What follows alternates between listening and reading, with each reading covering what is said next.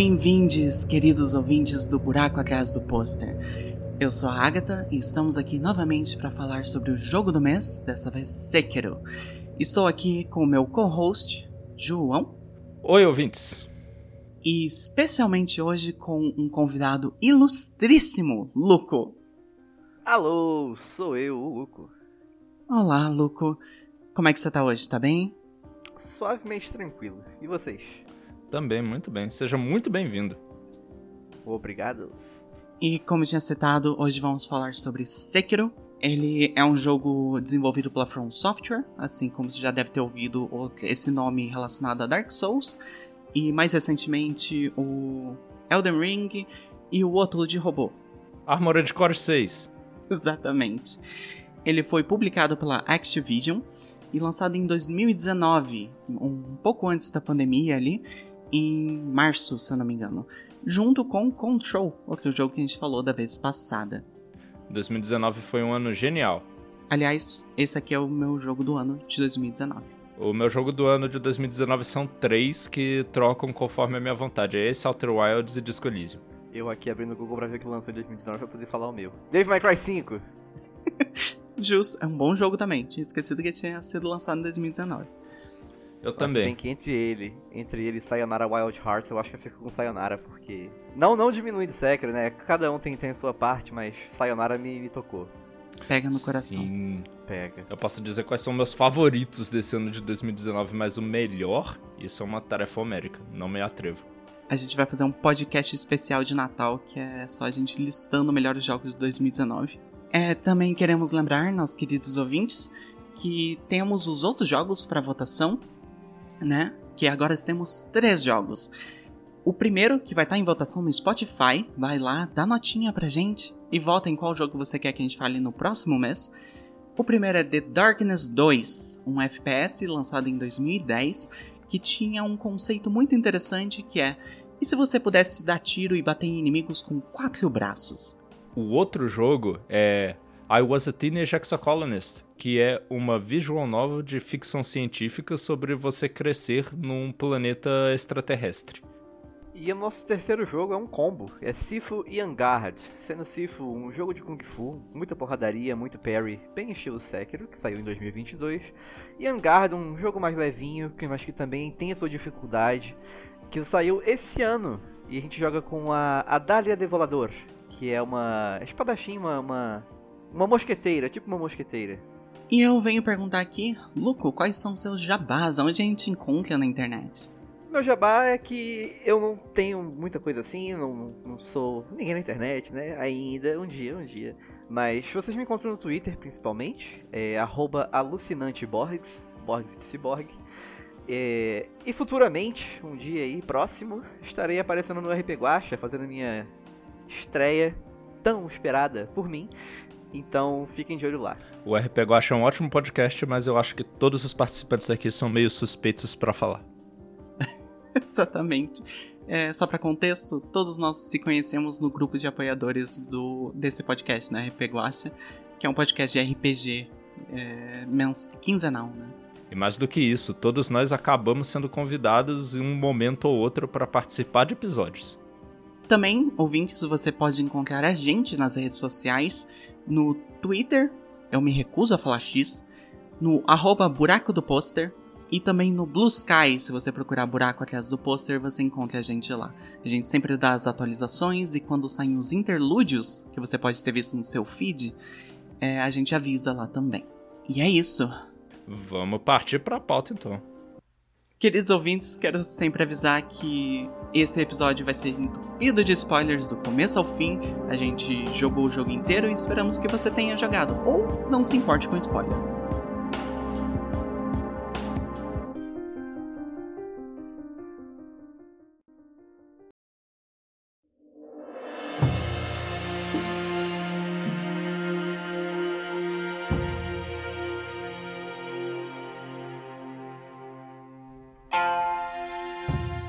Sekiro, né? Aquele famoso jogo que no final o Kuro morre. Ou que o Sekiro se mata, né? Ou então que tem uma, um lance escroto de reencarnação. Exatamente, essas são as três opções de sorvete que você tem no final do jogo. tem, tem o sorvete do sabor proibido, que é você virar o demônio que vai destruir o mundo. Exato, é o sorvete de pistache, claramente. o melhor? Não, o pior que isso! Eu não acredito, não. Agatha, não. Não, pistache é uma delícia. Pistache é horrível, aquele sorvete nunca deveria ter sido inventado. Estamos na timeline errada, claramente. Caralho, eu não acredito nessa opinião, meu Deus do céu. Perdoe minha co-host, ouvintes, ela não, ela não sabe o que fala. Eu, eu cismo que sorvete de pistache é sorvete de passarinho, porque por alguma razão meu cérebro sempre interpreta pistache como alpiste. Exatamente, tem o mesmo gosto, aliás. N não que eu tenha comido alpiste alguma hora na vida, não comi, nunca, não. Tirando disso, vamos perguntar. Eu e a Agatha já falamos durante os interlúdios da nossa experiência prévia com Souls e jogos da From Software, então vamos começar porque vocês ainda não sabem. Pelo Luco. Luco, conta pra gente como é que você já tinha conhecido esse gênero Souls-like e como conheceu o Sekiro, por gentileza. Eu, quando era um jovem gafanhoto, com meu Xbox 360 e minha Live Gold, um dia apareceu um jogo chamado Dark Souls e eu peguei, meio sem, sem esperar nada, sem saber o que que era. Vi um cara com um escudo e espada pensei, ah, medieval, espada, gosto disso, vou ver, né? E aí fui jogar, sem, sem nada na internet, só pela curiosidade. É...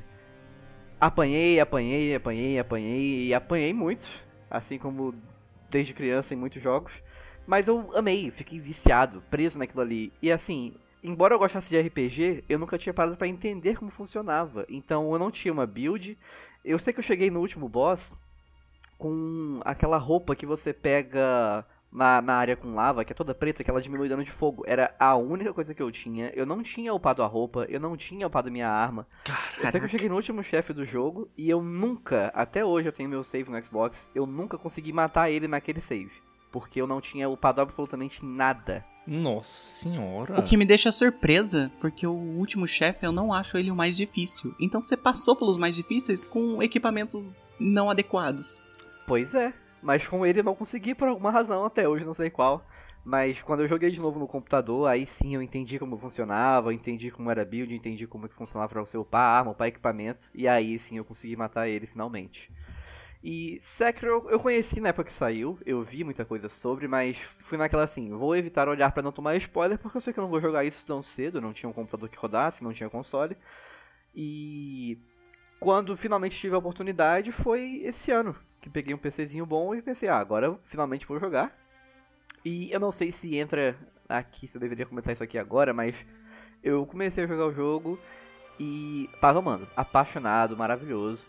Vou, vou falar mais sobre isso depois, mas chegou um ponto que com trabalho, outros jogos, eu acabei dando uma parada e voltei para gravar o podcast. E aí, embora eu visse assim meio que uma obrigação, tipo, eu tenho que zerar isso aqui logo. Eu ficava meio nessa assim, tem que ir rápido, tem que ir rápido, tem que zerar, tem que correr, tem que fazer não sei o que. Então eu sinto que eu não aproveitei tanto, mas se eu não tivesse voltado a jogar pelo podcast, eu nunca teria voltado para jogar o jogo, porque eu me conheço. Ah. Mas na hora que eu zerei, na hora que eu matei o último chefe, a sensação de conseguir derrotar ele, que tá. Nossa, eu apanhei muito, apanhei muito. Foram mais de duas horas tentando matar aquele cara. Mas a sensação de conseguir matar ele no final ficou assim, cara, que coisa maravilhosa. Eu quero jogar de novo do zero. E, e eu tô assim, eu tô afim de, de rejogar Sekiro agora. Nossa. Eu não sei, eu acho que eu tenho quase certeza que o João também fez isso. De terminar o Sekiro pela primeira vez e imediatamente começar o New Game Plus. Porque a sensação é tão gostosa e você tá naquele hype de ter matado o último chefe que você só vai. Sim. Uhum. Eu quero contar já, trazendo pra frente do podcast a parte importante que é isso. Para mim é isso, Sekiro. Ele é um jogo visceral que eu sinto no meu coração, nas minhas veias. Eu nunca senti tanta adrenalina na minha vida igual na primeira vez que eu zerei Sekiro. Eu me lembro claramente lá de finalmente bater o Ishin depois de muito ter aprendido, de ter arriscado, de estar nos últimos dos meus recursos, conseguir matar ele, dar aquele golpe final e saltar do sofá.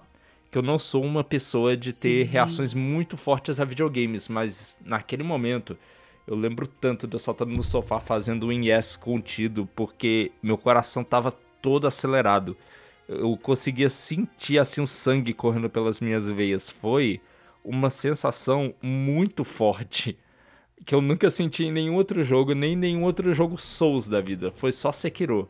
Foi uma sensação que até hoje eu fico correndo atrás e não encontro em outro jogo. Só Sekiro e só da primeira vez foi capaz de fazer aquilo. Com você foi parecido também, Agatha? Foi, foi. Para as primeiras impressões que eu e o João teve, escute o interlúdio 1.1, quando a gente anunciou quem que era o ganhador da votação. Mas Sekiro era muito estranho, assim, porque eu voltava para jogar ele, depois de ter parado um tempo, e ele me irritava por ser tão difícil e tão. Ele exige de você uma precisão tão grande nos movimentos, né? E me deixava muito irritado às vezes, mas tinha algo. Quando eu desligava o videogame eu queria voltar a jogar. Eu conseguia escutar na minha mente o barulhozinho da, da espada dando parry, tim, tim, sabe? E aquele negócio ficava nos meus sonhos, assim, eu preciso, não, eu preciso voltar a jogar esse jogo. Ele te persegue de tão gostoso, tão metódico e mecânico que ele é, assim, tão perfeitamente construído o gameplay daquilo lá é. É um jogo sem igual, assim, é... Eu, que nem eu já disse uma vez, eu acho que depois dele, nenhum jogo de ação se comparou a ele novamente. É. é todo jogo que eu jogava, eu falava, nossa, não é Sekiro, né? Uhum. Todo jogo. Ele é minha régua agora também. É minha régua pra, pra outros jogos de ação. Eu quero um jogo que seja tão bom quanto o Sekiro. E eu sei que é diferente, muita gente não considera na mesma categoria de jogo até. Tem muita gente que não considera que é um Souls, né? E eu fui tentar jogar os primeiros Dark Souls novamente. E eu não consegui, porque eu tentei jogar como Sekiro, mas o Dark Souls é outro bicho, assim, ele ele exige que você seja metódico e lento. O Sekiro é tipo, seja agressivo, vá para cima. Metódico e rápido, né? Reaja, mantenha a pressão no inimigo, continue indo para cima dele. O mais próximo que chega é Exato. é Bloodborne, e mesmo o Bloodborne tem um ritmo todo diferente. É outra Sim. proposta. Aliás, pau no cu, sua Sony, porque eu quero Bloodborne pra PC, é o único jeito que eu vou conseguir jogar essa porra. Pois Mesma é. coisa aqui. Mas é um jogo que ele é muito perfeito. E eu acho que por muito um bom tempo, assim, ele saiu faz o quê? Cinco anos agora? 19, 2019, 20, 21, calma. 22, quatro. Quatro anos. A pandemia expandiu o tempo. É um jogo que até agora eu não sinto que tenha tido um jogo que se equiparou a ele no quão gostoso o gameplay é. Uma hora vai ser, alguma hora vai aparecer um jogo que é tão gostoso quanto, mas ele ainda tá no, lá em cima no meu patamar de jogo de ação, sabe? Lucas, a sua opinião também, tu tá. que acabou de terminar de jogar, tá achando o Sekiro tão maravilhoso quanto a gente? Sim, cara. A sensação que eu tenho é, é, justamente essa de ter chegado num nível que eu acho que vai ser difícil de superar. Uma hora chega, mas que eu acho difícil. Porque eu sou uma pessoa que se empolga facilmente com jogos e tenho reações assim, geralmente jogando com amigos, né? Tenho reações assim de mais é, acaloradas, mas jogando sozinho, eu geralmente fico muito quieto morra, ganhe, tanto faz. Eu fico na minha, feliz e tal, mas fico na minha. Mas com Sekiro não. Nossa, quando eu, eu morria muito, eu gritava, eu xingava. E quando eu conseguia ganhar, eu finalmente esticava os braços assim, feliz da vida, finalmente consegui matar isso. E é uma coisa que não é muito jogo que consegue me deixar assim jogando sozinho. E ele deixou uma marca, ele tem uma coisa, eu não sei dizer exatamente o que, mas tem alguma coisa nele que, assim como a Agatha falou, de você fechar o jogo e você ficar ouvindo o barulho da espada, eu tinha algo similar, sabe? Toda hora que eu fechava, fosse por frustração, fosse por alguma coisa assim, eu, eu, às vezes eu me irritava, fechava o jogo, bebia uma água, ok, vamos lá. Voltava pro jogo. Porque é muito divertido, é muito gostoso. Quando você entende o timing, uma coisa que eu falava até para vocês de vez em quando, né? É que Sekiro é um jogo de ritmo, né? Sim, sim. É um jogo de ritmo. Sim. Muito acelerado. E, poxa, é muito divertido. Eu sempre gostei de jogos de ritmo, sempre gostei de você ter que ter o timing certinho de apertar o botão. Eu amo isso, amo essa sensação de dar o parry. E Sekiro é, é o mestre nisso, é o mestre, é o melhor que eu já vi é, nesse tipo de combate, nesse tipo de gameplay. Sim, minha nossa, eles acertaram em tudo para tornar o parry satisfatório. O som que ele faz para início de conversa é muito bonito. Tem um som específico da defesa quando você erra, mas o do parry é diferente. Exato. Uhum. Você consegue saber, né, se esse parry foi perfeito, se esse parry foi mais ou menos, ou se você errou só pelo barulho. Uhum. Você contar o elemento visual, a maneira como saem faíscas lá da frente, você é muito bem informado sobre como você tá indo. Eu acho isso absolutamente maravilhoso. Sim. E tipo, você vendo a barra de postura do inimigo subindo e ela ficando laranja. Nossa, dá uma satisfação tão grande. Dá, mas dá tensão, é. principalmente você diz, eu tô chegando lá, eu tô chegando lá, mas você também não pode falhar muito, tem que se manter disciplinado. Nossa, e a sensação assim, eu não, eu dificilmente olhava para a vida do inimigo, porque minha única, a única coisa que eu me importava era a postura dele. Porque eu sabia que se a postura chegasse no topo, eu conseguia dar meu grande ataque, minha grande finalização. Então, assim, a vida era o que menos me importava. Exatamente. Essa inversão da lógica foi muito interessante pro Sekiro, porque em todos os outros jogos Souls não era normal. O inimigo tinha uma barra de vida, você tinha a barra de vida. Quem zerasse a barra de vida primeiro perdia. No Sekiro, não, é a postura, né? Uhum. Exato. E a barra de vida tem um propósito nesse jogo que é diferente também. Porque, beleza, se você por algum acaso conseguir abaixar a barra de vida do inimigo até o, o mínimo, ele perde uma das vidas dele ou, ou, morre, tá tudo certo. Mas a principal função que você tem é abaixar ela o suficiente para a postura dele é, recarregar com menos velocidade. E de você conseguir manter a, a batalha fluindo, né? Por causa que tem isso, quanto menor a vida do inimigo, mais difícil ele é recuperar a postura. E daí mais próximo você está de dar um ataque finalizador nele. Isso vale para você também, porque você não pode deixar o inimigo subir demais a sua barra de postura. Então sua vida tem que estar tá ok e de vez em quando você tem que dar umas pausas estratégicas. E o Sekiro pede uma coisa que eu já comentei com o Luco, que eu acho que é o contrário de todos os jogos da From, que é você manter o boneco parado e sua defesa levantada para a barra descer mais rápido. Eu ia comentar isso, que foi uma inversão totalmente do Dark Souls, onde eu aprendi que eu tinha que abaixar a guarda para recuperar a estamina.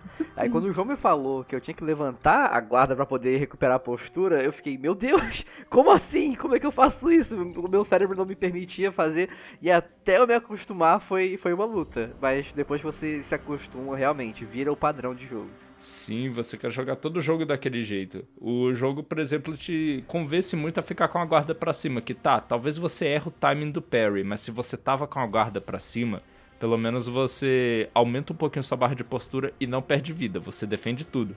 Até uma espada de 50 metros empunhada por um dragão celestial. Você defende. Sim. E, e isso completamente diferente do Souls. Às vezes você é punido por levantar o escudo quando tá na frente de um inimigo com uma arma muito pesada, porque ele vai derrubar seu escudo, já vai te punir com um golpe pior mais pra frente, não é? Sim, e eu, o Sekiro ele tem uma regra não dita nele que é muito importante, que é assim, qualquer ação que o inimigo faça, né, qualquer ataque que ele faça, que não tenha aquele kanji vermelho aparecendo na cabeça dele, uhum. você pode dar parry. Independente do que o inimigo esteja fazendo. Você pode dar parry com a sua espada. É, você pode defender você com a sua espada, isso, inclusive. Não vai machucar a sua vida. Se você Exato. tiver postura para tancar. E não tiver no New Game Plus, o negocinho do Kuro lá. É verdade. Mas, assim, então quando você aprende isso, você se sente muito, muito poderoso, assim, porque, cara, não importa o que o inimigo jogue em cima de mim, eu posso apertar um botão e dar parry. É, é quando você descobre isso, assim, vira outro jogo, sabe? E vira um jogo muito gostoso, meu Deus. A outra mudança que eles fizeram da dinâmica de Souls é que você ainda morre bastante no Sekiro, mas o Sekiro introduziu a mecânica da ressurreição, que eu acho que muda tudo.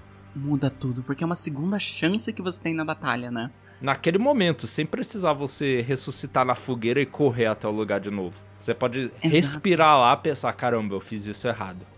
Mas eu vou tentar de novo agora, vou aprender com os meus erros e ir pra cima. Não, e até tipo. É como se fosse uma segunda vida nos videogames antigos, sabe? Tipo, caramba, eu tinha um reviver aqui na minha bolsa e eu tinha esquecido dele. E também cria algumas dinâmicas interessantes, porque alguns inimigos que não são chefe, você pode esperar ele andar para longe, reviver, ir lá e dar um backstab na, nas costas dele. Eu sempre esperava para conseguir esse time, só que eu nunca consegui. Eles sempre ficavam me olhando assim, hum, vai levantar? Ah, ah. Tem alguns inimigos que são espertos. Pois é, e nenhum boss isso funciona. Eu acho que, sei lá, deve ter um boss que isso funciona, mas o resto não. Mas apesar do jogo ter esses elementos de mecânicas de furtividade, ele tem bastante acaba que você não se sente muito encorajado a usar muito porque o combate é gostoso. Eu prefiro na esmagadora maioria das vezes, enfrentar todos os inimigos, porque é mais divertido você aprender os ritmos deles e responder do que se esgueirar pelas costas e matar de uma vez. Eu acho que o stealth funciona mais quando você tem algum mini boss que tá na área, que nem tem uma área específica que quando você volta pro castelo do Kuro, depois da primeira parte do jogo, que tem um inimigo de lança lá. E ele é um mini boss, assim, ele tem duas coisas de vida, né? Duas bolinhas de vida e tudo mais, e ataques específicos. Uhum. Só que. Só que a área em volta é cheia de minions, assim. Pessoas com arco e flecha, tem dois gigantes, tem um pessoal lá que fica de, de lança. Então, é interessante você ir no stealth matando um por um, quieto, para daí você ir de cara com o mini boss e enfrentar ele sozinho. É, porque no Sekiro, se você tá no X1 contra qualquer boneco, é tranquilo, você consegue encarar. É ruim você lutar contra multidões. Sim, e mesmo assim o jogo te dá ferramentas para isso, né? Tem as mecânicas do braço, tem as biribinhas que você taca no chão e assusta eles. Então, mesmo quando você tá cercado de que é algo que acontece muito em Souls, aliás, eu odiava quando aparecia muitos inimigos no Soul porque eu sentia que o jogo não dava uma ferramenta suficiente para me lidar com todos eles ao mesmo tempo.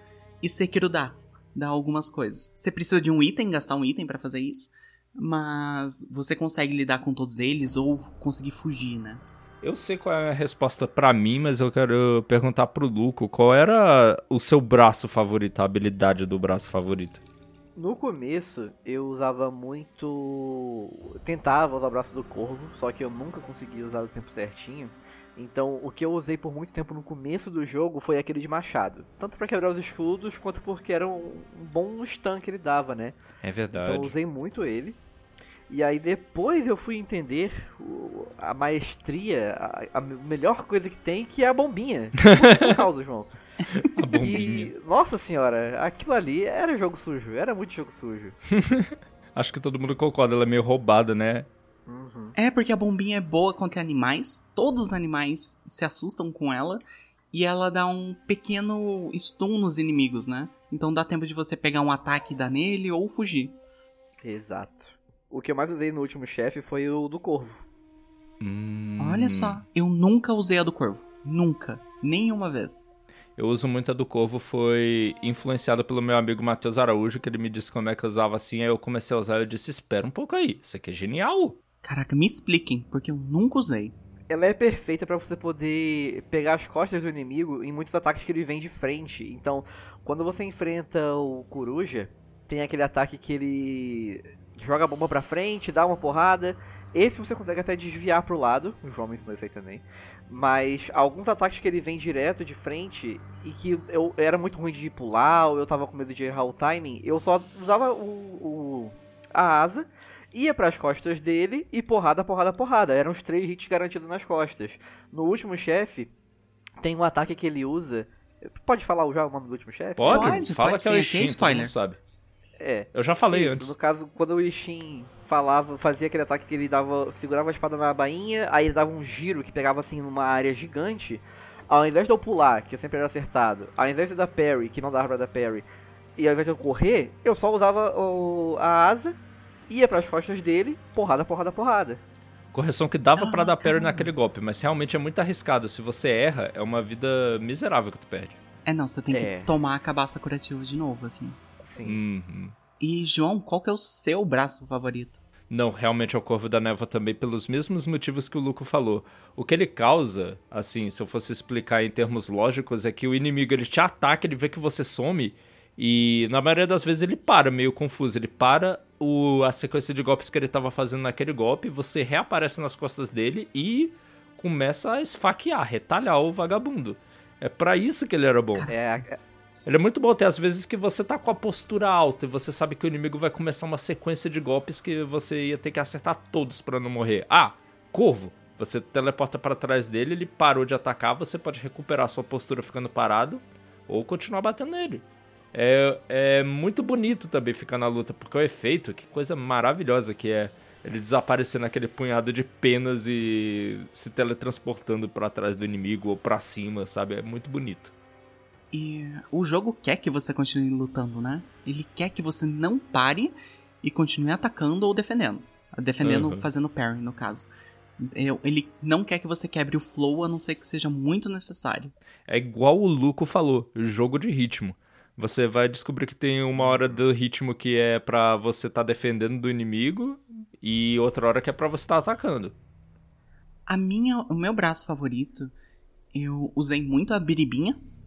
Uhum, Que é o- o estalinho. É os estalinos. é a biribinha atômica. Referência de velho. Aham.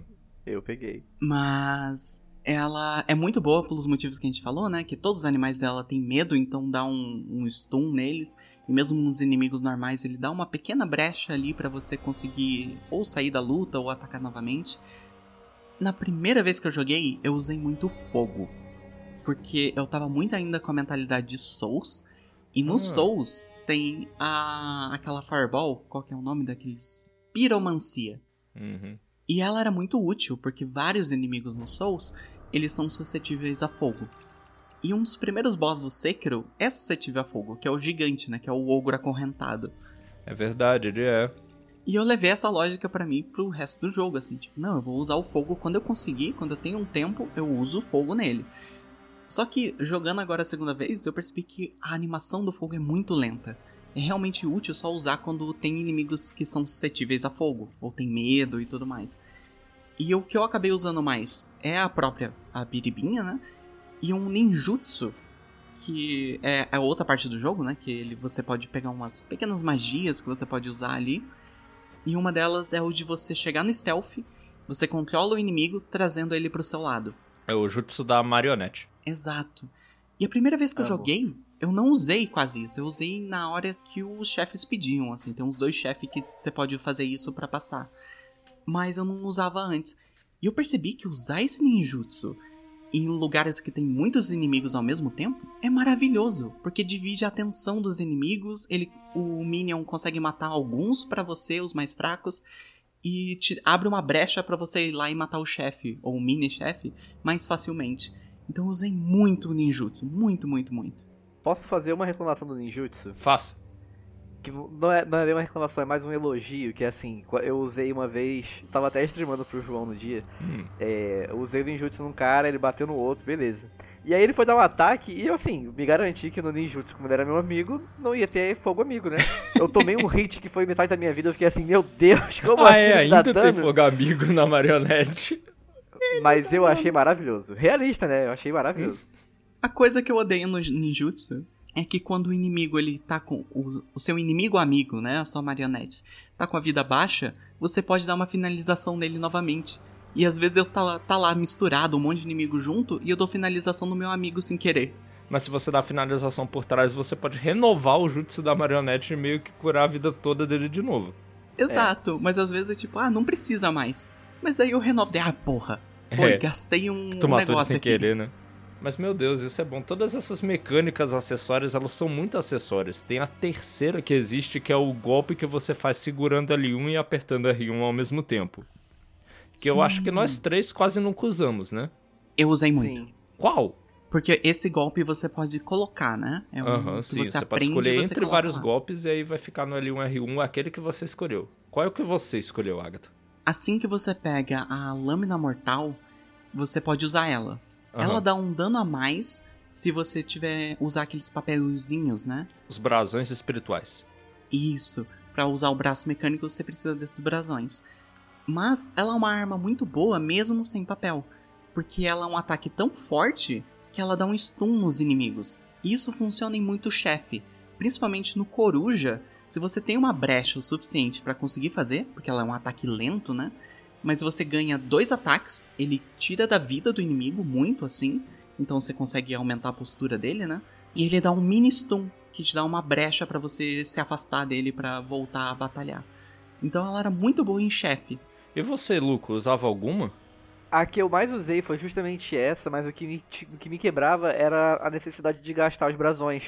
Só que, porque eu não sabia que ela dava dano depois que eles acabam. Pra mim era só quanto tinha. Então eu usava, quando acabava eu parava de usar. Eu não, não- nunca me liguei nisso. Hum. Mas quando eu zerei o jogo e a gente pega do Steam, eu fiquei muito afim de voltar, voltar. Outra razão de eu querer muito voltar a jogar era pra poder usar isso, porque eu achei fantástico aquele ataque. Eu tinha ódio quando ele usava aquele ataque, e aí ter aquele ataque pra mim agora eu achei fascinante. Então eu fiquei assim, não, agora eu quero usar isso aqui nos inimigos, eu quero minha vingança. Ele é muito bom, eu gosto de usar ele, mas igual todos, eu só uso pelo, pelo show-off. Eu não acho ele muito útil, tal qual a Agatha achou. O que eu usava eram os golpes dos monges, porque se você evolui aquela árvore inteira, você desbloqueia um golpe de L1 e R1 que começa com um salto para cima e um chute no chão e enquadra em um bando de golpes no inimigo.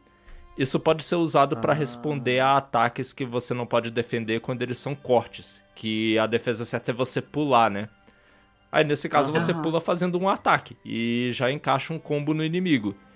Isso é muito bonito e não é muito prático, porque é até difícil de você memorizar. Você passa o jogo inteiro se treinando obrigando sua memória muscular a pensar, quando o cara for fazer um corte, eu tenho que apertar pulo. E você tem que esquecer isso com esse golpe. É meio difícil, mas quando funciona é muito legal, porque é humilhação no inimigo. Ele vai usar o golpe e você não só devolve, como devolve já batendo nele. E as animações do Sekiro são muito legais, né? Então quando os monges dão os golpes de Kung Fu, é muito bonito. Eu imagino que deve ser mó legal também você fazer isso. Ele é, meu Deus do céu, muito bonito.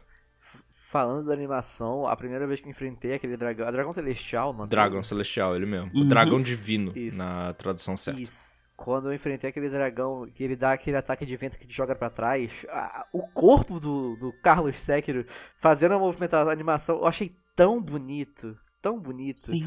É, tinha aquele ataque quando você dá o gancho para você poder ir até o inimigo. Tipo quando você tem aquela oportunidade de fazer isso no Demônio do Ódio, né? Uhum é, você chegar em cima dele e já combinar dando a golpe de espada que ele faz um giro no ar, eu achava tão bonito. A coreografia de, de combate é tão bonita nesse jogo. Meu Deus, é lindo. E a coreografia que você vê durante o combate, também durante as cenas pré-renderizadas dele, né? É muito bonita, cara. Uhum. Sim. Sim. Mas... Eu acho que ela segue um negócio que o Sekiro quis emular e ele conseguiu muito bem, na minha opinião. Que ele quer ser um filme de samurai, né? Aqueles antigos, assim. E ele quer que você se sinta numa batalha foda no X1 quando você tá com um chefe. E até quando a gente tinha comentado que às vezes você tem que ir para trás e ficar segurando a espada para recuperar a postura, esses pequenos respiros que você tem é muito filme de samurai, assim. É quando você dá os golpes, daí os dois se afastam e fica se olhando por alguns segundos antes de recomeçar, sabe? Eu acho isso lindo. É muito lindo isso no Ishin, naquela luta naquele campo daquelas flores brancas que eu nem sei o nome, é uma beleza. É o Ishin andando assim pra um lado, você andando pro outro, os dois com os olhos travados um no outro, só esperando quem vai fazer o primeiro movimento. Esses pequenos Exato. momentos que tem lá, muito bonito, isso é artístico. Exato, ele transforma numa beleza as batalhas. Eu até queria às vezes que tipo, o jogo, grava para mim de outros ângulos a batalha para mim poder ver depois. Sabe como de super Tem um cara faz? no Twitter que faz isso, ele fica fazendo gif dos golpes do Sekiro com câmera cinematográfica, que eu não sei como ele faz, não sei qual é o maquinima que ele faz, mas ele faz e fica bonito de arregaçar. Eu exijo o link desse Twitter na descrição do episódio pra mim poder ver depois. Ok, eu vou anotar pra, pra botar lá na descrição do episódio, porque realmente fica muito bonito, gente. Tudo nesse jogo, em termos de visual, é muito bem executado. Os cenários bonitíssimos, sabe? As Nossa, animações, sim. é incrível, é impecável. E é um jogo colorido, né? Uhum. Porque Dark Souls geralmente é muito escuro. Tem algumas áreas que são coloridas e bonitas, mas. Provavelmente porque você tá pegando fogo. Exato. Mas Sekiro tem umas horas assim que eu fico admirando. Aquela primeira área que é onde tá o, o escultor, né, e a Emma. Nossa, a neve caindo assim e aquele solzinho batendo. É muito, muito bonito. É muito bonito, meu Deus do céu. Esse jogo é lindo de arregaçar. E bem otimizado. É verdade, Exatamente, né? Ele é roda pesado. legal. Ele rodava legal no meu computador antigo e mais ainda no novo. Eu acho que isso foi. Isso deve ter sido a ajuda da Activision, porque o porte de Dark Souls para computador era terrível. era muito ruim. Eu só sei que teve um monte de mod para corrigir. Tinha mod para tornar jogável, Agatha, porque ele era travado em 30 FPS sem mod, para início de conversa. Jesus. E além do, do mod pra você conseguir rodar ele direito, você tinha que ter um mod pra jogar ele online, porque senão você ficava duas horas esperando aparecer o sinal de alguém. É, o matchmaking não funcionava. Tinha realmente o. Eu esqueci os nomes dos fixos. Um é o DS Fix, o outro eu esqueci qual é o nome. Mas eles eram famosíssimos na comunidade porque era injogável sem eles. Ok, eu quero fazer uma pergunta polêmica. Esse é o jogo mais difícil do Souls? É o mais fácil. Ó, ó, o João já mandou na lata. Cara, mais difícil eu acho que não. Porque assim, eu, eu não tenho PS4, mas de vez em quando eu jogo Bloodborne quando eu vou na casa de algum amigo que tem. E eu apanho 10 vezes mais no, no Bloodborne. Acho que pela questão de você não ter bem como defender, né? É só parry ou correr.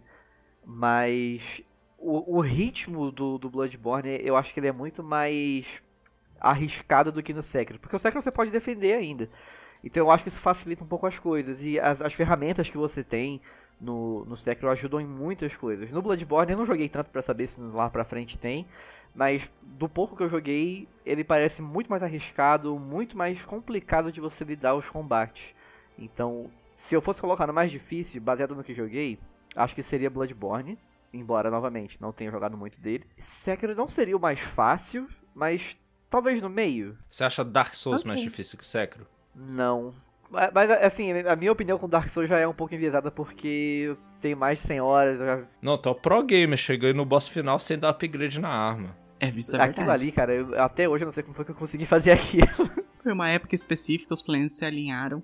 Exatamente. Não, pra mim ele é o mais fácil porque eu acho que ele é muito bondoso com como ele deixa você, por exemplo, spamar o parry pra conseguir acertar. Ele tem uma janela de parry muito mais ampla do que em todos os outros jogos da série Souls e do que as outras imitações de Souls. E eu acho que ele tem uma progressão que te leva a dominar ele muito mais tranquilamente do que alguns Souls. O Sekiro eu sinto confiança de que, ah, eu vou passar por aquele gauntlet contra todos os bosses, eu vou conseguir. É uma confiança que eu não tenho em nenhum outro Souls. Aham. Pois é, eu compartilho da opinião do João. Eu também acho o Sekiro mais fácil de todos os Souls, porque eu acho que ele é mecanicamente mais resolvido que os outros Souls. Enquanto os Dark Souls e Elden Ring tentam ser um RPG em algum nível, então tem vários builds de caminho, tem vários upgrades que você pode dar, tem várias armas que você pode ter, e os boss meio que Alguns deles é, não seguem essa regra, mas a maioria tem que ser balanceado para qualquer build que você for tentar. E alguns boss não tem isso. Então, alguns boss é muito frustrante você tentar bater de cabeça com uma build que você tem e ela simplesmente não é a certa para lidar com aquele bicho. E Dark Souls te complica na hora de mudar a build. Tem outros jogos mais recentes que tem mais facilidade pra mudar a build, tu pode até resetar, sabe? Dark Souls não- nem oferecia isso, a versão original. Lies of P. Eu acho que com os jogos mais recentes do Dark Souls eles melhoraram isso, mas continua sendo difícil. E o Sekiro, ele não, ele sabe o que que ele tem, as mecânicas que ele te dá. Eu acho que a única coisa opcional que eu acho que não deveria ser opcional é o Mikiri, que você tem que comprar na árvore de habilidade, só que ela é tão útil que eu não acho que deveria ser opcional, deveria estar ali desde o começo. Todas as habilidades básicas, você tá ali. Você pode passar de qualquer boss sem usar nenhuma mecânica do braço. Você pode sem nenhum ninjutsu, sem nada assim. Se você for mestre na habilidade básica, você passa de qualquer boss. E eu acho isso que isso torna o Sekiro mais fácil. Porque às vezes o Dark Souls você pensava, nossa, eu vou lá grindar porque eu preciso de XP para passar desse boss, para tornar ele mais fácil. Sekiro não, é tipo, filho, você já tem as habilidades certas, você só precisa ser melhor. Tem coisas que ajudam, tem a memória, tem aumentar a sua postura e tal, mas em geral elas são mais fáceis de encontrar e menos importantes do que é num Souls. É, eu diria nem que é mais fácil de encontrar, ela é no decorrer do jogo. Assim, se você só indo matando os boss principal e seguindo a história, você vai ter força o suficiente, vida o suficiente pra conseguir batalhar com o boss final, mesmo sem fazer nenhum boss opcional, sabe? Vai ser mais difícil do que você tivesse pegado os boss opcional? Sim, mas é o suficiente, sabe? Sim. E eu acho que essa jornada tá, tá muito bem equilibrada. A From deu um jeito de balancear ela muito bem. Eu queria só fazer uma última pergunta que é: tem alguma coisa que vocês não gostaram no gameplay? Alguma crítica? Por que, que existe a praga do dragão, hein? Cara, é, isso. A, a minha ansiedade, eu ficava assim, meu Deus, eu não posso morrer porque vai ficar todo mundo doente, o que, que eu vou fazer? Eu ficava nesse nível. Não, mas o pior para mim é que nem acontece nada. Se você sabe como ela funciona mecanicamente, você sabe. Tem três momentos em que isso importa e eu posso guardar para curar todo mundo nesses momentos, progredir as quests e depois nunca mais ligar para isso. É, eu, eu não tinha noção. Então, assim, pra, pra quando você chega sem saber disso, é um, é um soco no estômago, sabe? Você fica realmente preocupado. Tem. O, o Hellblade Senua Sacrifice tem uma mecânica que se você morrer muito, você morre para sempre. Eu acho. Aqui outro spoiler de outro jogo, né? É, vamos lá, avisando pro público spoiler de outro jogo, de Hellblade Senua Sacrifice. Isso. Manda. Olá, aqui é a Agatha do futuro e eu só vim avisar que caso você não queira receber spoilers de Hellblade Senua's Sacrifice, pule para 41 minutos e 40 segundos. Muito obrigada. Eu não lembro agora se realmente você morre para valer. Não morre, nunca. Não, é, é não mentira. Morre, né? É mentira. Mas é mentira, o, o é jogo mentira. deixa entender é, o jogo deixa entender que vai. Então, quando eu joguei, eu, eu tinha muito, muito medo de morrer. Porque eu pensava assim, cara, se eu morrer pra valer, eu vou ter que recomeçar o jogo, né? Eu, eu, eu queria, tipo, eu tava imerso no mundo ali, eu não queria que isso acontecesse. É. Então, eu fiquei muito preocupado. E aí quando eu descobri que não era, tipo, se eu soubesse disso antes de jogar o jogo, teria quebrado 10 vezes a minha imersão. Uhum. Então jogar sem saber daquilo ali foi perfeito, sabe? Nossa, quando eu joguei eu já sabia do negócio. Para explicar pro ouvinte, é porque o braço da Senua, da protagonista desse jogo, ele vai ficando preto toda vez que você morre e aí você revive. E o jogo te promete que se você morrer vezes o suficiente, essa, pe essa petridão, esse apodrecimento no seu braço vai começar a chegar no seu coração e você vai morrer. Mas o negócio pois é que é. nunca chega. Ele aumenta para te dar susto, coisa e tal, mas tem uma hora que chega no limite e não, você nunca morre de verdade. É, e ele aumenta conforme a história também, né? Tipo, o limite que ele tem é conforme a história. Uhum. O, uma coisa que eu não gosto no gameplay de Sekiro é esse negócio do Dragon Rot. Tanto que, assim, eu joguei a primeira vez com o cu na mão. Porque eu tinha vindo de outro jogo que fez isso e fez para valer. Que uhum. foi o Unsighted. Ah, é? E o Unsighted fazer pra valer. É, ele realmente mata. Essa mecânica, só que ela funciona. Ela é maravilhosa em Unsighted, inclusive. É maravilhosa. E é maravilhoso ser de verdade. Exato. Só que eu tenho um problema de ansiedade. Nem no Unsighted, Unsighted, pelo menos, eu conseguia desligar isso nas opções. O Sekiro, eu falei, meu Deus, eu vou matar todos os NPCs. Eu tô fodida. Nunca vou conseguir o final bom desse jogo. Mas quando eu descobri que, tipo, não, na verdade, você só precisa fazer isso, é, renovar, né? Pra salvar todos os NPCs durante as quests. O item que você usa é muito abundante. Muito abundante. Ele não é muito, muito abundante, não, mas tem, o tem mais do que o suficiente para você usar nos três pontos chaves. A segunda vez que eu joguei, eu usei essa cura com a Emma, né? Que é ela que faz essa cura, uma vez. Uma vez durante o jogo inteiro. Porque ele também, ele pega, eu acho que ele tem uma mecânica que os personagens que ficam doentes primeiro são os comerciantes. Que, que não, não são história. muito importantes pra quest. É. é. E eles não param de vender também, eles continuam lá. É, eles só dão umas tossidas. Então, então assim, eu caguei, assim. Eu ficava, ah, os comerciantes? Foda-se. Então teve uma vez que a Emma ou o Kuro, ou acho que o escultor ficou doente, eu usei, mas de resto eu consegui. Talvez seja porque eu achei o Sekiro mais fácil na segunda vez e eu morri menos.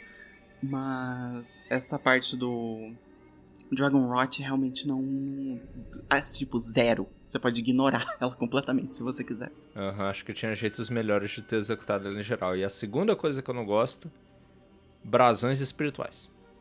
Isso era a minha segunda também. coisa também. Não, todo mundo concorda. Fala aí, Luco. É, eu achava assim. Se fosse ter um limite, que pelo menos fosse bem bacana, sabe? Tipo, sei lá, 50, um negócio assim. Porque você tem que contar quantas vezes você pode usar o braço, quantas vezes você podia usar a espada dano, um dano maior e tal. Me deixava muito incomodada porque assim, eu ficava. Eu sei que quando você tá na Bonfire vai recuperar. Na Bonfire não. Na, na... É a Bonfire. É o ídolo é do escultor.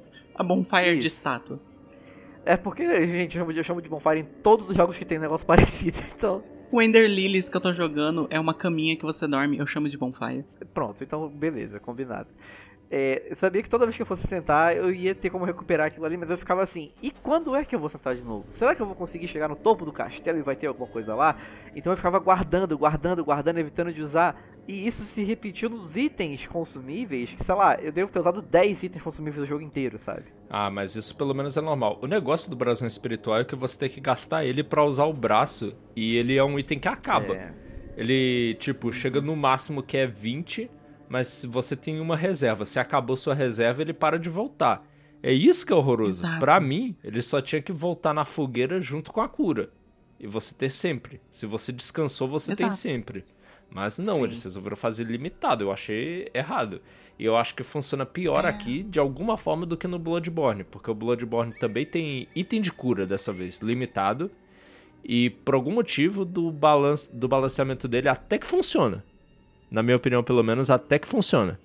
É, o negócio dos papelzinhos, que nem foi dito antes, você não precisa do braço para passar de nenhum chefe. Mas ele ajuda em ele ajuda. partes. E é muito legal usar os braços. Você quer usar. Nossa, tem a shuriken, tem o negócio da lança, tem, tem várias coisas. Tem o, o, o leque que eu nunca usei. O leque eu nunca usei, eu Também nunca não. usei o chapéu, eu nunca usei exatamente porque, pô, eu vou arriscar é. um recurso que é finito. Exato. Numa parada que eu não sei se eu vou gostar, quando eu tenho outra que é muito mais, sabe, garantida. Isso desincentiva uhum. o jogador a experimentar. Eu acho muito ruim. Tanto que um dos modos mais populares que tem de Sekiro é Brasão Espiritual Infinito. E também um que toda hora o quadrado tá apertado, então você tá chupando os itens. Porque tem que segurar quadrado para chupar favor. os itens é. Por quê? É ruim, né? Eu esquecia toda hora de fazer isso, cara. Eu também. Essas três coisas: Praga do Dragão, Brasão Espiritual e ter que chupar os itens. Pois é, e tipo assim, o gameplay do Sekiro é tão redondinho, tão redondinho, que essas coisas meio que se destacam. Porque todo o resto é assim, nossa, é, é liso. Você passa a mão assim, é lisinho. Daí tem essas três uh, montanhazinhas no meio desse lugar, assim. Uhum. As espinhas feias no rosto, lindo, sedoso do Sekiro.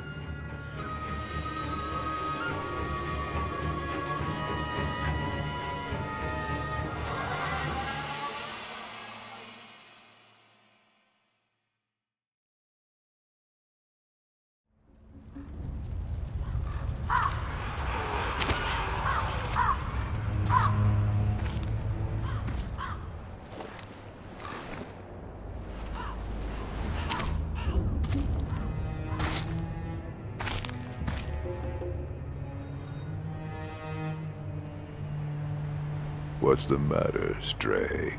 Nothing left to lose? Well, would you look at that?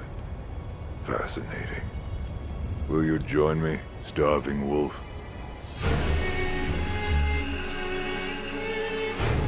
Sekiro é um jogo que, como todo Souls, vai ter uma narrativa que você só compreende direito depois de jogar várias vezes ou de ver vídeo no YouTube. Depois de ver várias vezes, eu consigo entender tudo o que está acontecendo desde a primeira cutscene. Que o que, que ela mostra, Agatha? Ela mostra que tem esse país no Japão, né? E feudal. Que eu não sei que ano que se passa, mas é no nosso mundo em teoria. É, é ficção histórica, chama... Sekiro. Ele tem fantasia lá, mas é baseado um pouquinho em fatos reais. Ficção histórica com cobra gigante. É. Com fantasia, com fantasia. É, mas tem esse país chamado Ashina, que tá nesse, nesse período do Japão que tá tendo muitas guerras civis, né? Eu não sou muito grande de história, principalmente do Japão, mas eu sei que é um período que tava tendo bastante, e, e o governo central lá, né? O governo do interior tava tentando controlar esses vários pequenos feudos que estavam se formando. E Ashina é um desses países que estava lutando para virar independente. Aí eles conseguem, é o que a gente vê na primeira cutscene, é uma história do passado deles conseguindo sua independência. Exato, principalmente liderada pelo líder deles, que é o Ishin Ashina, né? Que é o é o cara mais foda, assim, que liderou tudo. Tanto que ele trouxe alguns dos generais do inimigo pro lado dele. A gente vê isso depois. De tão foda que ele é. Ele era o maior espadachim, era o deus da espada e da Glock. E a parte que interessa pro jogo é que no meio dessa batalha tem um guerreiro bem forte chamado Coruja, que eu acho que ele não fala o nome dele, né, em nenhum momento. Não. Mas ele encontra um menino perdido no meio do campo de batalha, um menino que tá completamente estoico já, então ele deve ter visto muita, muita coisa na vida dele já. E ele adota que é o protagonista do jogo, né? É o Lobo, ou Sekiro, como ele é chamado mais tarde. Exatamente. Conforme ele vai crescendo, esse menino que vira um shinobi, né? Vira o protagonista. E ele vira o protetor do. que seria o quê? É meio que um príncipe nesse mundo, o Kuro? Ele é uma espécie de príncipe porque ele carrega um poder especial, mas ele não é membro de uma família nobre nem nada disso. E o lobo vira esse personagem que vira o protetor dele, amando do, do Coruja. E o Coruja deixa bem claro: olha, o, em primeiro lugar tô eu, que sou seu pai, depois o Kuro. E depois você faz o que você quiser, mas tem que seguir essas duas pessoas primeiro, nessa ordem. E infelizmente, quando o jogo começa, o, por algum motivo que a gente não sabe ainda, o lobo perdeu o Kuro, né? Ele tá preso em algum lugar e o, e o lobo tá no fundo do poço. Literalmente ele está no fundo do poço. Exato. Houve um ataque e roubaram o Kuro. E é você indo atrás dele. Você consegue localizar ele num pequeno forte, onde ele está sendo mantido como refém, que é algo que você vai descobrir depois, e diz: Bora lá, vamos embora. E o menino gosta bastante de você, então ele vai com você. E vocês dois juntos passam por alguns perigos lá, matando inimigos peba, Bucha. aprendendo quais são as mecânicas básicas do jogo, né? A importância do parry e tudo. E aí a Stealth. gente encontra o primeiro boss, o Genichiro. O Genichiro, ele é tipo filho adotivo do Ishin e o objetivo dele é ajudar Arashina. É levar Arashina de volta à sua velha glória, porque depois daquela guerra de independência 20 anos atrás, eles estão sendo atacados de novo pelo Ministério do Interior. Não, eu ia falar que eu tenho a impressão que o Ministério do Interior nunca parou de atacar. Eles estão constantemente tendo que verificar as fronteiras e ver se não tem espiões no meio, porque o Ministério não para, fica mandando gente toda hora. Provavelmente é, porque a independência de Ashina foi ganhada com dificuldade e é mantida com dificuldade. Mas eu quero Exato. perguntar logo pro Luco qual foi a experiência dele com essa primeira batalha de boss que mostra pra gente o que, que o jogo veio pra, pra fazer nessa batalha do Genichiro. Eu já fui nessa batalha sabendo que é uma luta que você é, é meio que scriptada pra você perder. Eu sabia que mesmo que você conseguisse derrotar a cutscene ainda era igual, você perdia e tal, etc. Mas eu tentei, na melhor da minha capacidade, de estar com o controle na mão há 10 minutos, derrotar ele. Falhei miseravelmente. E, mas eu achei assim, incrível, incrível aquele começo de jogo. Eu, eu disse 10 minutos, mas eu demorei bem mais, porque eu queria fazer tudo stealth naquele comecinho e tal. Aham. Que. Mania de Metal Gear, eu sempre que eu posso ser stealth, eu tento ser stealth. e. A maneira que o jogo in- introduz o ambiente pra você, de já tá na guerra, ter lugar pegando fogo, você tá largado no meio do nada. Me lembrou muito, inclusive, o início do Dark Souls 1, de você tá ali sentado numa cela, tipo, esperando. É esperando a morte no Dark Souls 1. É esperando a morte. Você tá lá pra morrer. Isso. Não, e é igual, né? Que alguém chega em cima e pelo buraco no teto taca algo pra você. Exatamente. E aí, esse começo me pegou muito já, porque o combate já se mostrou difícil pra mim na época. Eu tive muita dificuldade no começo, até entender o timing do parry e tal. Mas foi uma coisa que já me capturou desde o começo, porque a dificuldade ali pra mim já tava assim, cara, eu tenho que melhorar, eu tenho que ficar bom, porque isso aqui é muito divertido. Uhum. E eu queria muito, muito ter tido outra oportunidade de enfrentar o Genichiro é, desse começo do jogo. Eu sei que agora eu posso fazer no New Game Plus, eu provavelmente vou. Eu inclusive deletei o jogo assim que eu zerei, pra poder me conter e não começar de novo. eu tô baixando o jogo agora. Eu tô baixando o Não, jogo você agora. devia começar de novo. É, é ótimo, é ótimo. O jogo fica muito mais rápido da segunda vez. Assim, me pegou, me pegou de jeito. É, a história no começo. o- Outra confissão aqui pro episódio, que como tiveram. Teve um bom espaço de tempo que eu parei de jogar, que eu tinha meio que desistido por causa de outras coisas e tal, eu esqueci muita coisa da história do jogo. Eu tentei ver uns vídeos pra poder recapitular, lembrar alguma coisinha assim, mas eu vou lembrando aqui com, com o João e com a Agatha, porque muito disso eu me perdi. Além de ser uma, uma- Embora seja muito melhor explicado do que nos Dark Souls, eu acho, Ele é. eu ainda assim esqueci pelo, pelo tempo, Aham, né? aham. Mas ah, os diálogos, a maneira como você conversa com as pessoas, consegue informações dando saque, eu achei isso sensacional. É verdade, nossa, isso é muito bom. Sim. E, e foi um começo de jogo espetacular. Foi um começo de jogo que, pra mim, é, ele te fica já desde os primeiros momentos. Uhum. E a conclusão, infelizmente, dessa batalha, como o Lucas já disse, é derrota. A gente é derrotado pelo Genichiro e perde um braço. É, o que é triste, né? Porque se você ganha, chega com uma espada pelas costas e te mata de qualquer maneira. Não, não, se, se, ganha, o cara é mais safado. Ele joga shuriken assim para te distrair, você vira de costas para desviar a shuriken que ele jogou igual um bumerangue. E aí ele aproveita que tu tá de costas e corta teu braço. Esse chefe, para mim, no começo, na primeira vez que eu joguei, foi um, um check ali, né, de habilidade. Porque ele é o primeiro momento do jogo que ele requer. Não, olha, tem esse negócio aqui chamado parry. Tem essas habilidades, né, que você ainda não sabe às vezes, que nem tem. Eu acho que ele já dá um Mikiri em você, só que você não sabe o que fazer e nem tem habilidade ainda para retrucar nele. E, e, o jogo não te explica ainda, tipo, ó, quando ele for dar o corte, pula e tal. Mas você já consegue pegar. Você já consegue ter um gostinho do jogo. Ó, isso aqui vai ser os bosses. Mas é muito bom porque o jogo não te força a aprender naquele momento. E você fica com vontade de se vingar desse vagabundo. Isso fica. Só que daí, a segunda vez que eu joguei, eu comecei o New Game Plus imediatamente quando eu terminei. Eu macetei aquele filho da puta tão gostoso assim, tipo, ele não matou, ele não tirou nem vida de mim, velho. Nem tirou vida. Eu falei, ah é? Eu te matei 15 vezes anteriormente tentando passar pelo Steam. Aqui, ó, moleza. Foi muito gostoso. Foi muito. O mais triste, eu acho, do Genichiro é que eu simpatizo muito com as ambições dele, as motivações dele. Eu acho que no final das contas ele, ele tá meio certo sobre o que ele tá querendo fazer. Tanto que ele mata o Sekiro, que é o guarda-costas do Kuro, e depois ele chega lá, vem comigo, Kuro. Não se misture com essa gentalha. E leva o Kuro embora porque o Kuro é um refém, mas ele é um refém de luxo. O Genichiro precisa que o Kuro entregue alguma coisa para ele que nessa altura da história você não sabe o que é ainda. O Genichiro é o Sasuke desse, desse mundo, né? Ah, não, não, não, não, não, não, não. ah, ele é um pouquinho, ele não. é um pouquinho emo. Ele é um pouquinho emo, João. Ele, ele, ele é Sasuke no sentido de que ele é antagonista do protagonista, mas fora isso. Sim, mas assim, é um negócio meio que tipo, ah, você entende os motivos dele, você entende pelo que, que ele tá fazendo, nesse caso ele quer proteger a Ashna, né? Ele quer imortalidade para proteger a Ashna, mas ele tá fazendo isso de um jeito meio forçado. E é tipo, ele não tá se vendo que ele tá caindo no buraco e se perdendo na narrativa dele, assim, sabe? É, pois é.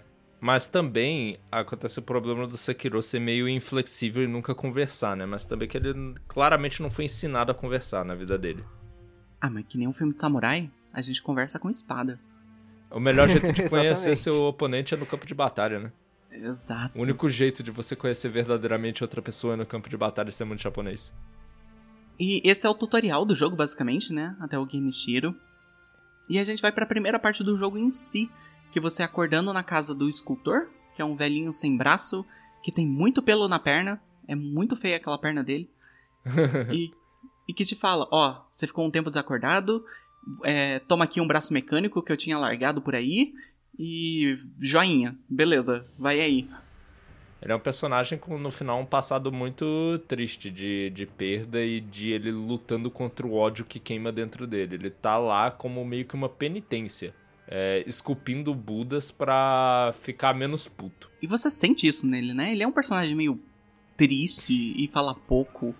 Uhum. Os dois personagens que você encontra agora falam um pouco, porque a outra é a Emma. Ela se apresenta como uma médica para você, é uma mulher mais jovem, e te ajuda. Ela te ajuda te dando a cabaça curativa que você pode usar para facilitar sua busca pelo cura e ela quer te ajudar nessa busca, mas você não sabe para quem ela trabalha. E quando você descobre é uma reviravolta interessante.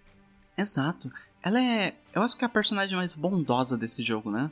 Ela te ajuda, ela sempre tá ali meio misteriosa, você não sabe exatamente para que lado ela tá, mas ela nunca demonstra que vai te trair em nenhum momento, assim. Pelo menos eu nunca tive dúvida. Não, pois é, ela quer o bem das pessoas de fato.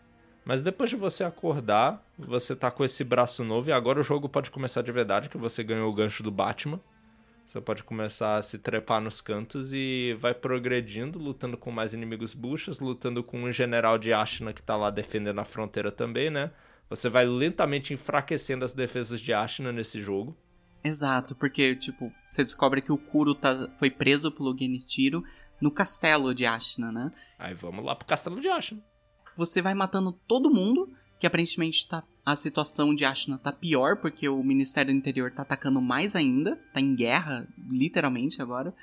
E você vai destruindo as defesas dele. Que eu não acho que é uma coisa boa. Eu acho que o, o lobo não pensa direito no que ele tá fazendo. Não, ele não pensa. Não é como se ele tivesse aliado ao Ministério do Interior. É que ele tem uma missão, ele tem um foco e ele é uma pessoa determinada. Ele diz: Eu vou resgatar o Kuro. Se você tá na minha frente, você vai tomar facada. Ele é inflexível nisso. Ele não tá nem aí se ele tá matando gente por uma facção pra outra. Ele não se envolve nesse enorme conflito que tá rolando, Não. sabe? O lobo passa de olho fechado por esse conflito, só matando quem tá na frente dele pra cumprir o objetivo dele. É, é buscar o Kuro, né? É a única coisa que ele tem em mente. Foda-se o resto. Exatamente, ele não, ele não tá nem aí pro contexto geral, ele não tá nem aí pras facções que estão em guerra, ele não é com ele essa parada. O negócio dele é resgatar o Kuro. Que inclusive deve ter sido muito o sentimento do, do Luco, porque a gente tá dando bastante contexto do que tá acontecendo, mas você não tinha entendido tudo isso na primeira vez, né? Com certeza, eu comecei a jogar e, embora eu entendesse que estava acontecendo alguma coisa, eu pensei assim: um dia eu vou entender essa história. Por enquanto, eu tenho que salvar o garoto. E eu fui. Você foi o próprio lobo. Eu fui o próprio. Eu joguei, assim, foi imerso, né? Foi a imersão ali no universo, claramente. Não foi por preguiça. Tava só jogando imerso. Mas não dá pra pegar esses detalhes logo de primeira, você tem que conversar muito com o NPC, são detalhes que você vai entendendo, montando ao longo do jogo. E eu acho muito interessante como ele vai te dando essas coisas pra você conversar. É, e você tem que. Vocês falaram da Emma, que ela não passou a impressão de ser alguém perigoso e tal. Mas tem um momento que é, você tenta saber pra quem ela trabalha e ela, e ela deixa meio que no ar, ela não quer falar. Dá, dá assim, tá escondendo algo. A partir dali eu fiquei assim, cara. Tem alguma coisa errada com ela. A partir dali eu comecei a desconfiar muito da Emma. Até entender o que, que realmente era. Aham, porque mesmo que ela tivesse escondendo isso, realmente não era por más intenções. Não era, no Aham. fim das contas, mas você não tem como saber a essa altura. Não. Exatamente. Ai, ai. E assim, eu queria perguntar pra vocês o quão dificuldade vocês tiveram no primeiro cheque de habilidade que eu considero do jogo, que é o ogro acorrentado. Eu tive a mentalidade Dark Souls, né? Corre, bate, corre, bate, corre, bate até morrer. E você conseguiu passar dele assim? Foi, inimigos grandes desse jogo eu só enfrentei dessa maneira. Eu não tinha saco de da parry ou ficar desviando colado nele, então era muito assim, corria, batia, corria, batia, corria, batia, até a vida cair e aí matar sem usar a postura. É, eu tive que aprender de verdade a enfrentar na hora que eu cheguei no primeiro boss, que é o cara do cavalo. Ah, lá no. Oniwa, lá na frente. Isso, isso. Mas antes disso, eu, eu tava conseguindo me virar. Que assim, eu, eu tentava fazer o parry com os inimigos de espada, né? Mas o ogro acorrentado era um que não tinha papo. Era correr, bater, correr, bater pra Isso é mim. interessante. Então você, por exemplo, não usou o cano flamejante contra ele. Você não passou na memória antes pra pegar o cano. Eu fui passar na memória depois. Olha só. O que eu acho, Agatha, é que a intenção do jogo é botar ele como uma barreira pra você tentar fazer outra coisa e você visitar a memória, né? Exato, tanto que a memória você pega logo anteri- anteriormente ali. A velhinha do sino tá logo atrás. E lá perto do ogro tem um mercador que fala pra você: Nossa, esses ogros aí são bem fracos contra chamas. Eu sei onde você pode encontrar um negócio de chamas, né? Eu sei onde tinha um antigamente. Ele, ele não gosta de fogo. Piscadinha, piscadinha. Uhum. O jogo dá, dá algumas dicas, mas daquele jeito que Souls dá dica, né? De maneira tão sutil que praticamente não deu. Sim. Sabe aquele meme que é assim? É, a piada, você, aí a piada passa por cima? Fui eu com a dica. A o fogo, a- o fogo passando por cima da minha cabeça e eu só olhando assim. Ogro, morri. Não, Pois mas é. tancou ele, foi perfeito. fo- Foi perfeito. Então, logo depois você passou desse cara, você desceu o vale lá e encontrou a cobra. E aí tem a grande questão, que eu tenho, na vida real, fobia de cobras. então, quando eu vi aquilo no jogo, foi, foi assim, complicado. Não, assim, eu tinha que ir de olho cerrado, eu, tinha, eu ficava com o coração batendo rápido. Era horrível, horrível, horrível. Eu lembro que você até ofereceu, você e a Agatha, eu acho, ofereceram pra fazer pelo Parsec. Eu falei, não, não, eu, eu, eu vou conseguir, eu vou, né... E aí eu fui. Na hora que, que a gente tem a opção de colocar a espada no olho da cobra, nossa senhora, eu, eu tive que pausar o jogo ali quando aconteceu, sabe? Tava muito perto de mim. Eu tava Aham. me sentindo realmente no olho da cobra. Eu pensei assim, já era. Agora vai matar. Já não, já não tem papo Gente. Ela vai sair da acabou. TV. É o que o, o que o Sekiro encontra no, no vale não é uma cobra, é uma cobra gigante. É o Godzilla das cobras. É importante mencionar. É importante mencionar. Só que assim, é, é uma cobra realista, né? Não é Aham. tipo. Demais. Dark Souls tem umas aranhas. Eu tenho muito medo de aranha. Mas as aranhas dele são meio demônio, ou tem o corpo de uma menina de anime com peito de fora em cima. Não dá medo. Mas no Sekiro, é literalmente uma cobra. Ela só é gigante. grande, Mas é. é. uma cobra. É uma cobra. E realmente tem uma hora que você tem que dar um golpe mortal nela que só deixa ela com raiva.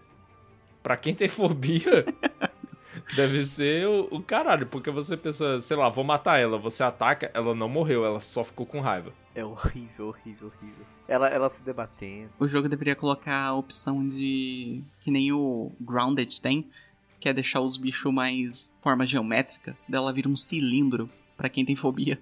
E eu lembro que o que eu tinha oferecido, era dizer pra você, não, eu, eu falo pra você quais são todos os encontros com cobra que tem no jogo, mas quando eu ofereci, você já tinha passado por tudo. Sim. Então parabéns por superar seu medo no, no Sekiro, porque tinha duas cobras, inclusive. Tem, tem duas cobras. Superar é uma palavra forte. Mas eu, eu passei por. Que as cobras nem são um boss de verdade, né? Elas são mais puzzle, assim, que você tem que passar por. Elas são os puzzles ambientais, né? Aham, porque não tem como bater na cobra. Você morre. Não, então é isso. Você passa da cobra, sai lá do vale e você chega no primeiro boss de verdade, que é o Gyobu Oniwa, né? My name is Kyobu Masataka Oniwa!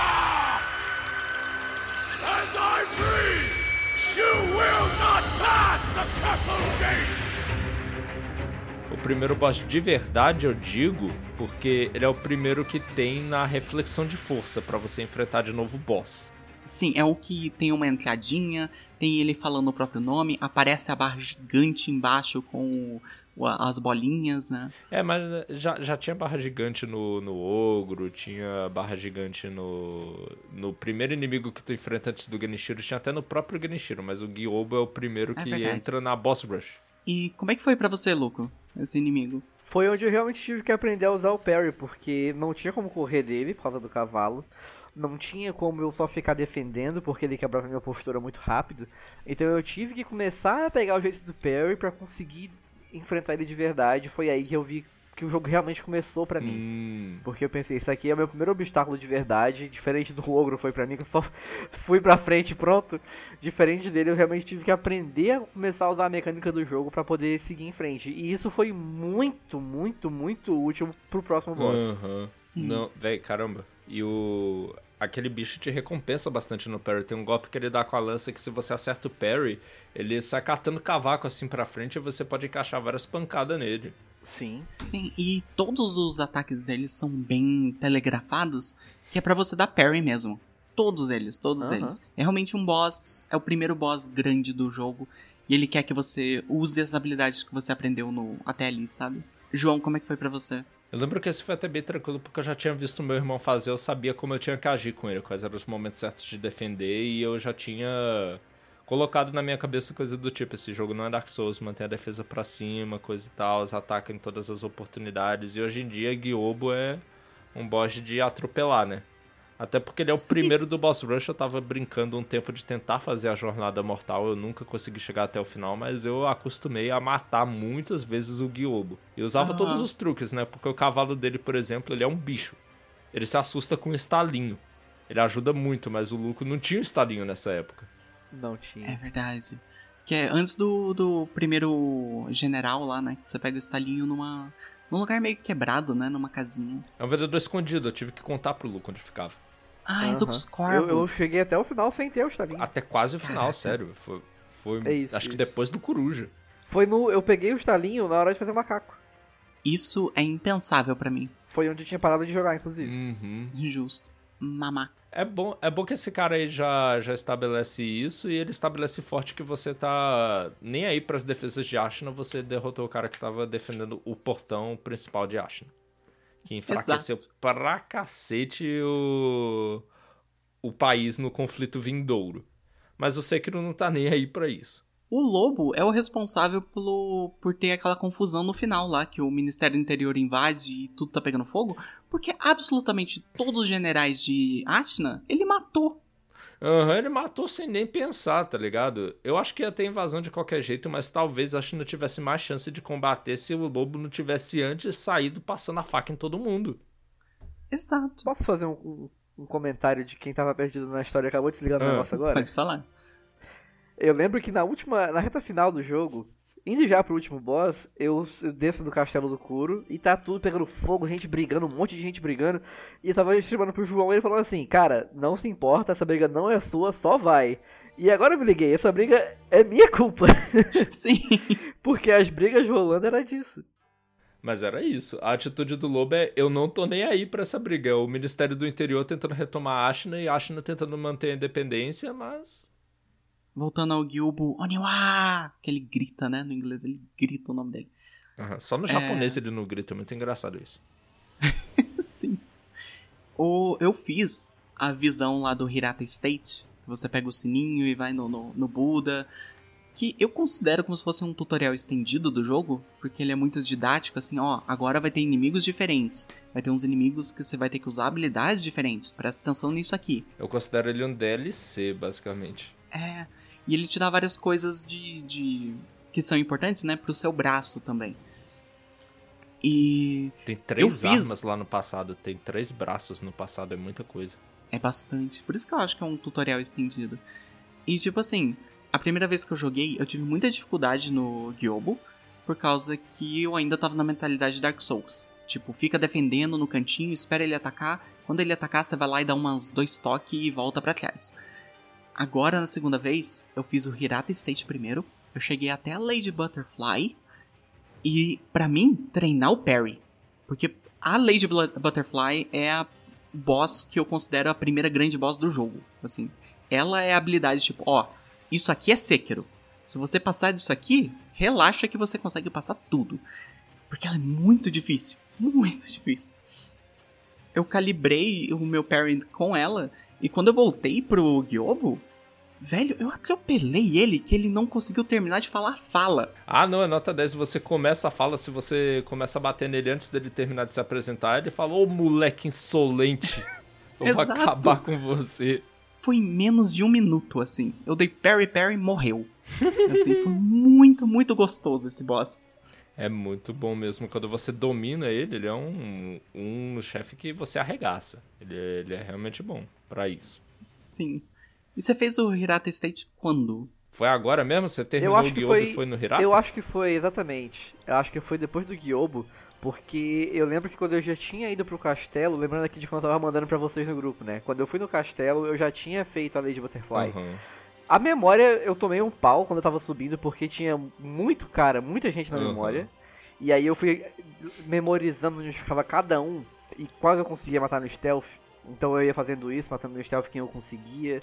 Usei muito o braço mecânico da- do machado, porque foi, acho que lá é onde aparecem os primeiros inimigos de escudo, né? Sim, é lá mesmo. E até chegar no final. E o final da memória é a Lady Butterfly, Aham. né? E eu achei engraçado porque eu ouvia muita gente comentar: Nossa, a Lady Butterfly é difícil, é muito complicada, é uma barreira, não sei o que. Eu pensei assim: Eu vou chegar lá, vou morrer 59 vezes. E aí, enfim, um dia eu consigo derrotar. E eu matei a Lady Butterfly de primeira. Que você Pro já tinha gamer. aprendido a importância do Perry lá no Gyobo. Exatamente, Caralho. porque eu sinto que quando eu já tinha entendido o parry do Gyobo, quando eu cheguei nela, como é, assim como você falou, Lagatha, que ela calibra o seu parry, eu acho que como eu tava pronto pra fazer isso, não sei explicar, eu tenho até medo de enfrentar ela de novo e morrer e, e, e ficar triste com isso, mas por ela ter servido como essa calibração, né, eu meio que tive uma facilidade, eu acho, e foi de primeira, eu cheguei lá, oi senhora, tchau senhora, foi isso. Isso é possível, mas para as pessoas normalmente a experiência é diferente, porque, por exemplo, ela se apresenta pra você com uma barra de vida, você mata ela e ela de surpresa tem uma segunda. Então, Aham. nossa, isso aí pegava muita gente. Ficava, meu Deus, eu acabei de derrotar a luta que eu tive mais dificuldade do jogo. Aí ela fala, haha, muito bem, lobinho. E tá lá viva. Sim, é muita sacanagem. Eu morri muitas vezes, incluindo nessa segunda vez que eu tava jogando. Por causa que eu acho que o ataque dela, que ela sumona aqueles espíritos, ilusões, que ficam atacando você, e no final eles viram bolinhas de energia que te persegue, eu odeio aquilo. Eu odeio. Nossa! Aquilo é muito. Ela mandou esse ataque quando você jogou com ela, Luco, porque é capaz que ela não mande. Eu acho que ela não mandou. Hum, Ai, ó. Eu acho uma tela antes ela conseguir fazer isso. Nossa, que bom, porque é ele que, que complica. É um ataque que não tem defesa. Infelizmente, é só da segunda fase. Você sabia, por exemplo, Aham. ah, o lance de que quando ela sobe no fio tem que tacar shuriken nela? Não sabia. Pelo menos não lembro de, de saber disso. então, eu, eu acho que foi muita sorte, sabe? Hum, Ou então você só é bom. Não, porque o tanto que eu sofri depois eu não sou bom, não. Sim. Aliás, isso é um aprendizado pro jogo inteiro. Por causa que qualquer inimigo que tiver no ar, se você tacar uma shuriken, ele cai e se patifa no chão. É verdade. Quando ela sobe lá no fio, você taca a shuriken nela, ela cai e você já começa a meter porrada nela. Isso aí, isso aí é bom demais. Mas, né, resumimos bastante aí a parte da, da memória, só para dar um contexto. No final, você derrotou a Lady Butterfly para salvar o Kuro, porque esse lugar onde o Kuro morava estava sendo atacado por uma facção desconhecida. E no final, você é morto também por uma pessoa desconhecida com uma espada grande. E é nesse momento que você descobre como você ganhou o dom da imortalidade, que o Kuro chegou lá e te viu quase morrendo e deu para você o dom da imortalidade, porque aparentemente o menino é mágico. Ele Sim. tem a capacidade de dar o dom da imortalidade para as pessoas. E é isso que o Genichiro quer, mas ele não pode forçar o moleque a dar, ele tem que dar de bom grado. Por isso que ele é bem tratado como refém. É, exato. E tipo assim, esse daí, como implica no, no nome do negócio, você é uma memória. É o que o lobo lembra que aconteceu, que foi a primeira vez que o Kuro foi roubado dele, né? Que teve esse ataque, e daí roubaram o Kuro, e ele ficou preso naquele poço, sei lá quanto tempo. Três anos, aparentemente. E daí, quando você chega lá e vai jogando essa parte, tem algumas coisas já que são esquisitas, né? Assim, que tem um, um cara lá que é um subchefe, que é o Joso o Beberrão. O, o chefe favorito da Afron nesse jogo, porque ele aparece quatro vezes. O chefe que mais aparece. Sim, eu, eu não gosto dele. E tipo assim, parece que é um negócio que foi foi vi, foi de propósito, porque beleza, estão falando, ah, são bandidos que estão atacando aqui. Mas é um pessoal muito bem preparado. Eles comentam, esse Joso comenta que eles foram pagos pra atacar. E tem uns cara que são específicos pra matar Shinobi. Tem um cara lá que ele é para te, é o boss pra te ensinar Mikiri, mas ele é, ele é Ele é o caçador de Shinobi, né? exato. Então foi muito premeditado assim. E você encontra o coruja morto, né, lá em cima. É verdade, seu pai morre lá naquele momento, ele que tava protegendo o Kuro, então é complicado. Você só depois vai descobrir quem é a facção responsável por esse ataque. É, é sangue de ketchup dele, né? Uhum. Não, mas vamos chegar nisso daí. Porque. Então o próximo passo na sua jornada, Luco, provavelmente foi o castelo, né? Isso. O pessoal da pipa. O ninja da pipa, né? Você toma um susto no ninja da pipa. Eu já tinha, assim que na época que o jogo saiu, eu sabia do cara que vinha e jogava em cima de você, né?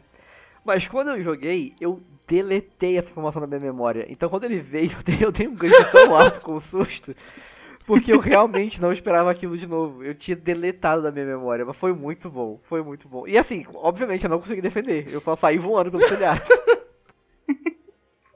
Meu Deus, o ninja da pipa é muito bom. Pra mim foi a mesma coisa. Eu tomei um susto e eu sabia dele. Eu lembrava da galera ter dito, ah, tem um ninja da pipa, mas aí eu já não lembrava em que hora era. Quando ele apareceu, ele me deu um susto também, eu não consegui reagir a tempo e tomei pancada. Sim, porque você começa a escutar aquele grito lá de, do fundo, assim, tipo, oh! E vai chegando, você fica, meu Deus, de onde tá vindo, de onde tá vindo? E de repente explode no chão e você morre. É, meu Deus, é muito engraçado. Essa é a grande dificuldade na subida, que você também encontra mais espadachins do estilo de Ashina, né? E lá no mirante Aham. do castelo no topo, finalmente, ele, Genichiro. Kenichiro Pikachu raivoso. Que luta, meus amigos. Que luta. É, eu acho que a primeira grande luta do jogo, assim, que é. eu- Porque tem até cutscene antes dela, sabe? Que é tipo, não, ó, Aham. isso aqui, ó. Isso aqui é a primeira batalha de história. Exatamente. Tá tudo em jogo lá e você vê que o Kuro confia muito no lobo e o lobo tá lá dizendo: Vou vim te resgatar. Passou o diabo pra chegar lá. E é Sim. uma batalha muito gostosa. O Genichiro pede pra você aplicar todos os princípios que você aprendeu no jogo até aquele momento. Eu sofri bastante, mas foi uma luta que me deu muita vontade de, de melhorar, porque as coisas, as fases diferentes que vão se apresentando, você vai vendo que cada vez que. Parece que cada vez que você derrota ele, tira uma barra de vida dele, vem outro boss. A sensação é essa. Porque ele vai mostrando as cartas na Aham. manga. Aham. Ele acrescenta mais armas ao arsenal dele, né? Sim, é fantástico. Eu posso estar lembrando um pouco errado, mas me corrija se eu estiver errado. Que conforme você tira é, as barras de vida dele, escurece o dia, vem a parte que tem os raios, né? É, Aham, é aí, é? isso, é aí, é aham. nessa luta. Isso, então eu tô lembrando certo. Porque eu lembro que a primeira vez que eu vi o raio, eu só fiquei assim, ok, raio, vou defender, morre. Aí depois eu saquei que você tinha que pular pegar no ar e devolver. E eu acho esse negócio que você tem que fazer tão rápido, tem que ser uma resposta tão rápida, que quando você acerta, dá um prazer, dá uma sensação tão boa de você ficar. Cara, eu peguei um raio no ar e devolvi. O jogo Sim. recompensa demais isso, né? Porque a abertura que tu ganha para bater nele nisso é ótima. Você fica pedindo, vai, manda o raio, manda. Nossa, toda vez que tinha alguma coisa com raio no jogo, eu ficava assim, meu Deus, e agora? É agora, é agora. Cara, era muito maravilhoso. E realmente é. Ele vai adicionando mais armas ao arsenal que, tipo, um exemplo, tem um momento que ele pula para cima e depois te dá uma estocada. Depois da primeira barra de vida, ele pode pular em cima, bater e te dar a estocada, ou pode dar o corte. Aí você tem que ficar de olho para dar a resposta certa. E, e na e terceira é vez, ele pode cair, dar estocada, ou então dar um ataque muito rápido que é um ataque normal que você pode até defender normal, mas também exige uma resposta diferente. Sim. É muito bom, é muito bom essa luta, eu gosto pra caramba. E eu, eu acho que é uma das minhas lutas favoritas, porque esses bosses humanos, eu acho que é onde o Sekiro brilha, porque ele é puro parry. Se você sabe parry, Sim. você não precisa de mais nada, assim, é você decorar como os ataques dele funcionam, né? Saber o que, que ele vai usar no momento e você dar parry e saber como lidar com aquilo. Então é muito gostoso. Quando você tá ali alinhado, é. Cinco minutos você mata ele. Porque é filme, assim. Você vai lá, bate, bate, bate, bate, bate. Tem uma abertura, você consegue enfiar a espada nele. Ele, ele também ensina algumas coisas mais sutis, tipo, você lembra como ele responde quando você tenta curar, Luco? Sim, cara. Aquilo e é o timing bom. é certinho, né? Aham. Uhum. Que é pra dar tempo de você conseguir dar a resposta. É, isso que a Agatha falou, de você saber e vai lá igual filme, é outra coisa que me pegou muito em Sekiro, porque eu falei lá no, no, no interlúdio, se eu não me engano, que eu não gosto de. Eu tenho dificuldade em assistir coisas. Porque o tempo livre que eu tenho, eu quero assistir algo que eu possa interagir. É por isso que eu prefiro jogar, porque você pode interagir com a história. E aí você tem jogos que são em partes bem cinematográficos, tipo essas lutas do Sekiro, que eu acho, cara, brilhante, brilhante. Porque você tá vendo um filme de samurai, que é uma coisa que eu sou apaixonado, mas você tá dando os golpes, você tá acertando o timing, você tá fazendo aquilo acontecer. E eu, isso é uma sensação muito boa. Meu Deus, é Sim. é maravilhosa. Eu, eu, eu realmente, lembrando desses momentos, eu fico. Qualquer elogio pra Sekiro é pouco, ele é muito bem feito. E, e tem, ele coloca umas partinhas que é nessa batalha que tem um tipo de moveset, né, que o, o Genishiro faz em você, que ele dá várias é, espadadas seguidas. Ele começa assim dando bastante tel. Ó, vou começar aqui o combo. E daí ele começa pá, pá, pá, pá, pá, e vai batendo, vai batendo, vai batendo. Eu consigo imaginar o ritmo que é um, dois. Aí tem uma abertura é. que dá pra é. dar um contragolpe. Aí depois, três, quatro, cinco, seis, sete. Exato. Caraca, e se você conseguir dar parry em todos, assim, mas não dar o contragolpe, você termina com os dois, cada um de um lado se afasta, pega a espada, dá aquela respirada e daí volta pra luta. É muito cinematográfico. E o final, a terceira fase, que é surpresa, né? Você não sabe que vai ter uma terceira fase. Verdade, surpresa. É meio gimmick, assim, né? É meio pra, tipo, seja foda aí um pouquinho. Vai lá. Não, mas é um gimmick que ainda é difícil. Se você não estiver prestando atenção, se você não souber como reage ao raio, você perde naquela. Perde sim. Foi, as primeiras vezes que eu morri foi por isso, porque eu não tinha ideia. Eu não tinha ideia que vinha essa fase e eu não tinha ideia de como funcionava o raio. Tem uma sala embaixo do castelo, né? Aquele cara que isso. você tem que matar porque ele dá o saque rápido. Atrás dele tá lá dizendo como você volta o raio. Tá escrito lá dizendo uhum. pula, defende e ataca. Sim, eu achei isso maravilhoso. Mas assim, cara. se você não prestar atenção, tu não vê também. É, outra, é outro uhum. exemplo da Fron dando dica da, das piores maneiras. Ah, e não, e é engraçado que é tipo um papel na parede, que você já viu em vários lugares do jogo e não dava para ler, mas esse dá.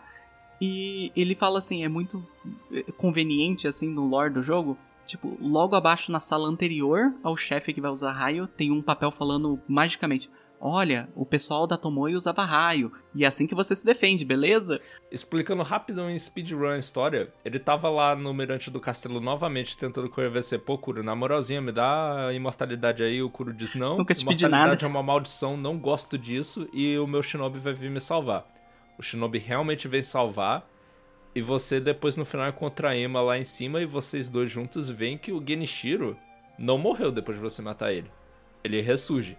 Ele já é ele é imortal de alguma né? forma, mas é uma forma diferente da do Sekiro. É, até que o corpo dele tá meio deformado, né? Ele tá meio estranho, assim. Você vê que quando ele tira a camisa, não tá certo. E ali, matando ele, né? Matando entre aspas, porque ele foge no final. É, você encontra a Emma e você descobre que na verdade ela trabalha pro Lord Shin. Ele é o pai adotivo do Genichiro, tá ligado? Aí você pensa, espera, eles estão juntos, então, né? Porque ele é o, é o pai do cara, que é o antigo imperador de China, né? Antigo Lorde Feudal de China. Por que, que a Emma tá me ajudando em vez de ajudar o cara? E você conversa com o o Lord Ishin depois, e ele tá meio de boa. Ele fica, fica, nossa, aquele menino lá tá indo pra uns caminhos errados, né? Ajuda ele. É, ele não concorda com o que o neto dele tá fazendo, apesar de que o que o neto quer é preservar a independência que 20 anos atrás o Ishin conquistou. Mas o Ishin parece que tá em outra vibe a essa altura da vida dele. Ele, eu acho que ele tá vendo que é inevitável a invasão do Ministério do Interior, sabe? A reunificação do Japão. E aqui você descobre o motivo também, né? Que eles estão receosos por que ele tá fazendo.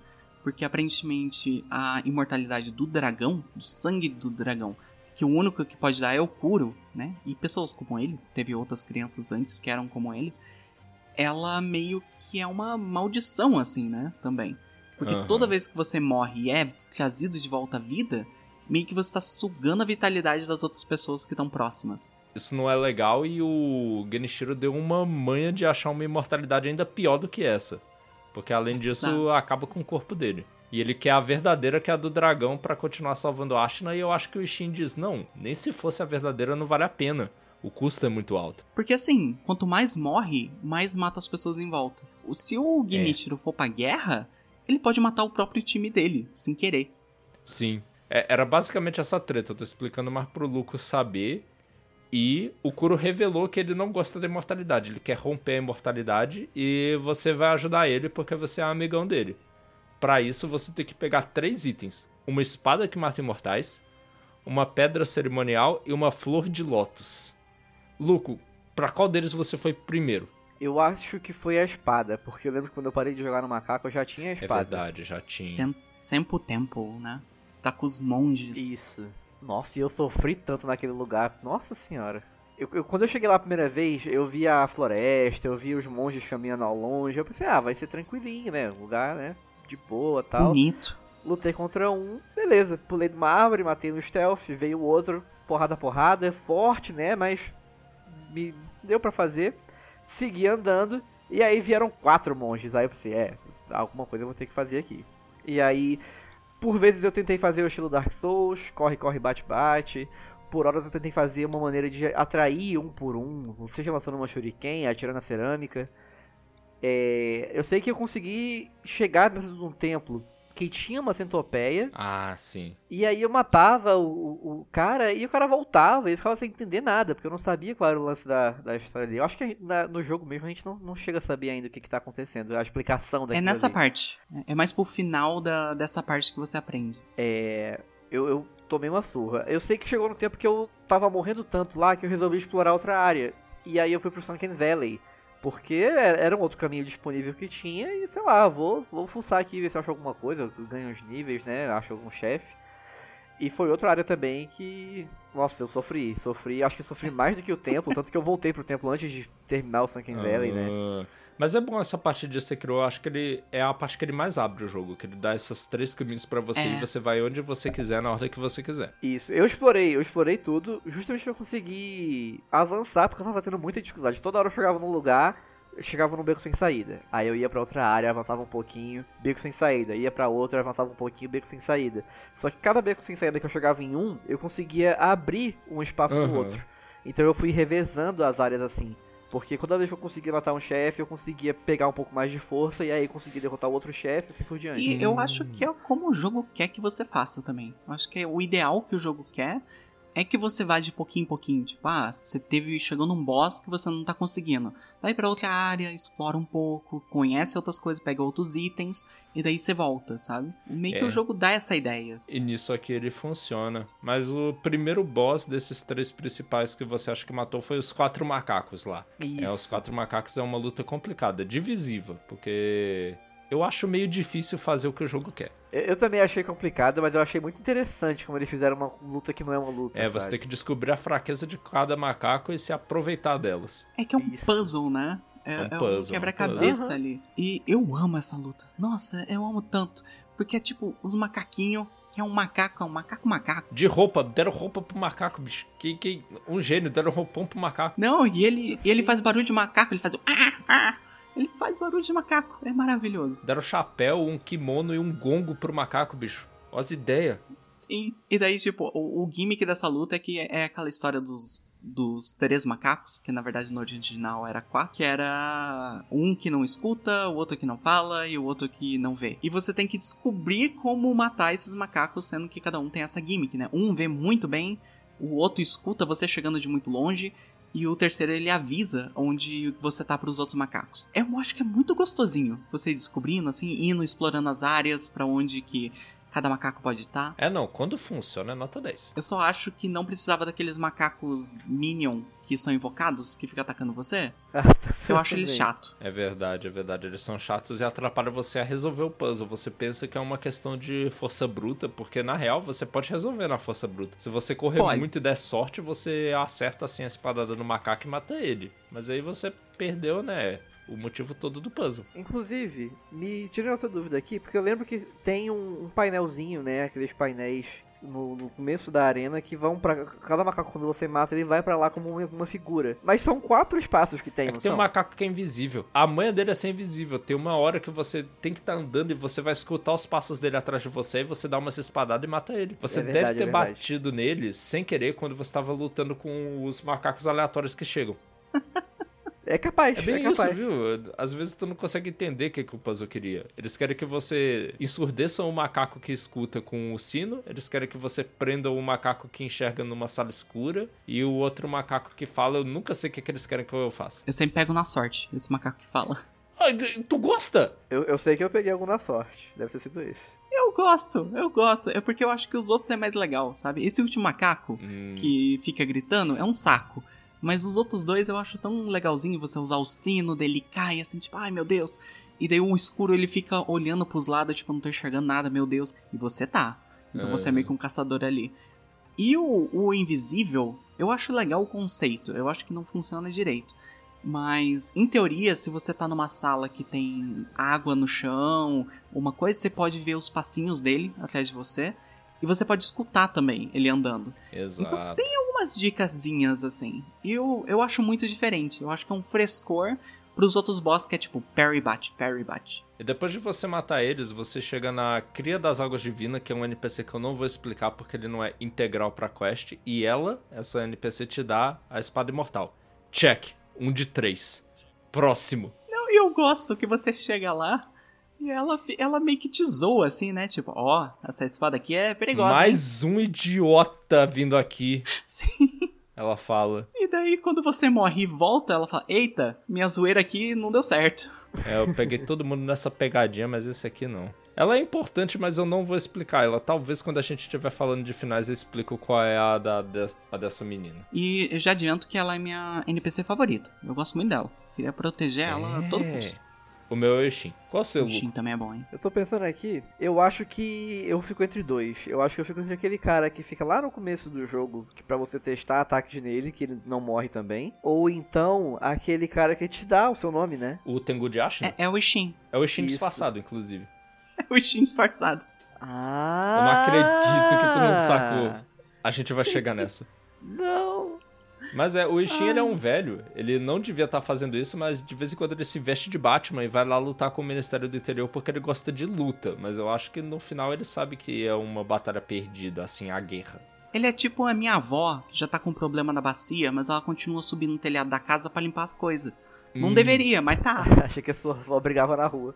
Pois é, velho. Os velhos lá que pulavam o muro da casa na pandemia. Então a gente gosta do mesmo NPC, Luco. Parabéns pra nós. Tem um momento no jogo que se você fizer umas coisas na ordem certa, você. O Ishin deixa a roupa dele pendurada lá na- no quarto dele. Pra ficar claro. A roupa que ele usa lá, sabe? Não, e é tipo ele fazendo voz do Batman, assim, quando ele tá de Tengu, É, ele sabe? faz uma voz grossona, né? Ele disfarça, mas ele não disfarça bem. Tanto que o Tengu te chama de Sekiro e depois o Ishin dá mó. mó. mó bandeira porque você fala com ele pela primeira vez e ele também te chama de Sekiro. Do nada. Do Uhum. nada, se- sem explicar a origem do nome nem nada, ele só chama de Sekiro e assim. Nossa, é a From novamente dando dicas que se você não tiver prestando atenção. João, qual foi a primeira área que você foi? Eu não lembro da primeira vez que eu joguei, mas da vez mais recente foi as profundezas de Ashina e isso se provou um erro. Mas pra Uh, por seguir aqui a nossa explicação no, no sentido linear, eu vou perguntar pro Luco qual foi a área que ele foi em seguida. Eu acho que eu fui. Cara, é porque isso foi- tudo foi antes do macaco.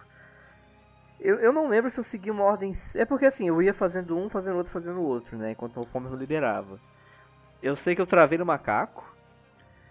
E aí depois eu fiz o resto. Será que o próximo boss foi a monja?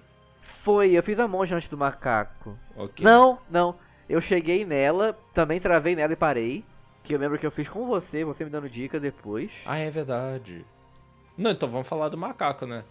Por que É. foi um erro? É porque se você mata o macaco primeiro, você tem que matar dois macacos pra chegar na espada. Basicamente é isso. É Ah. a pior coisa que tem. Você cometeu o mesmo erro, não foi, Agatha? Ah. Eu, na segunda vez que eu joguei, eu cometi o mesmo erro, sim. Se você deixar por último o, o, Deep, o Deeps, né, que é o Meeble Village, é, você enfrenta dois macacos pra chegar lá. Exatamente, obrigatoriamente. Imagina, Luca, é, você tá jogando contra um macaco da fase 2 e tem outro macaco na arena que é o macaco da fase 1. Deus me livre, tá louco. Sim. Eu, a primeira vez, essa segunda vez que eu tava jogando, né, o primeiro lugar que eu fui foi Sunken Valley. Eu acho que é a primeira vez que eu joguei também, porque é perto do castelo. E daí é meio que continuando ali, meio que você vai naturalmente pra aquele lado. Eu gosto muito de Sunken Valley, por causa que tem. É todo um cenário cheio de neve, e tem aquelas filha da puta com rifle, É, que é o inferno. Mas. mostrando o poder da arma de fogo no Sekiro, muito forte. Demais. Elas são muito legais. É muito legal ver elas lutando. Então eu acho que eu tenho um lugarzinho especial no coração. E quando você chega lá embaixo e tem aquelas estátuas de Buda gigantescas e cheio de macaco com um rifle que catou o rifle do chão e tá usando, é maravilhoso. É, você fica se perguntando, mas quem que botou essas estátuas aqui, velho? Quem foi que deu um rifle na mão do macaco? Sim. E ele se assusta com o tiro. É tão bonitinho. É, isso é muito charmoso. Só se você parar, você observa que o macaco te dá o tiro e depois ele fica desesperado com o som alto. Mas é, e daí tudo pra combinar no mamaco gigante, né? O mamaco gigante, o boss que fez o Luco desistir do Sekiro. Sim. Como foi essa batalha, Luco? De início, foi no modo Dark Souls, né? Vou correr, bater, correr, bater, correr, bater. Mas não adiantava. Eu sequer cheguei na segunda fase, que é onde tem um plot twist que muita gente não espera, mas eu já sabia que ia acontecer. É, mas eu não conseguia chegar nem lá. Depois, quando eu voltei meses depois, o João veio com a, a- a arma perfeita. Ele falou: Sabe o estalinho? Então, macaco não gosta de estalinho. E foi só assim que eu consegui derrotar ele. Sim. Ele ajuda muito na primeira fase. Você nem usou a lança na segunda, tu não viu, mas ela também é muito não boa. usei, não usei. Você me falou, deixei ela pron- pronta pra usar, mas no, no- no- na correria ali acabou que eu não cheguei a É usar. que não teve a oportunidade, você tem que dar um parry perfeito num golpe específico dele, é quando ele cai tu usa a lança, mas não aconteceu. Isso. Não aconteceu, tu conseguiu matar sem fazer aquilo. Cara, pra mim foi difícil essa luta, por outro motivo, é porque eu queria jogá-la muito Sekiro, principalmente a primeira fase, eu queria dar parry em tudo. E não é bem isso, é melhor às vezes você defender alguns golpes do macaco e você vai ganhar dele na barra de vida. É um dos bichos que você ganha na barra de vida e não na de É. postura, ele é uma exceção. Na segunda fase você consegue ganhar na barra de postura e dar parry compensa muito mais. Mas na primeira tu tem que matar ele na vida. E pra você, Agatha, como foi? É, eu admito que eu tenho esse problema com essa luta, assim. Eu gosto muito dela pelo que ela significa pra Sekiro. Foi o primeiro grande meme de Sekiro, assim, né? Porque todo mundo ficava, caralho, o mamaco, foda. É, ou ficava com raiva do jogo por causa do mamaco. Mas a primeira vez que eu joguei, eu fiquei, eu acho que dias nele. Dias. Porque eu não tinha nenhuma dessas coisas que eu ficava pensando, tipo, ah, eu posso usar o estalinho, mas eu usei tanto que acabou meus papéis. Agora é só no, Ai, é só no soco.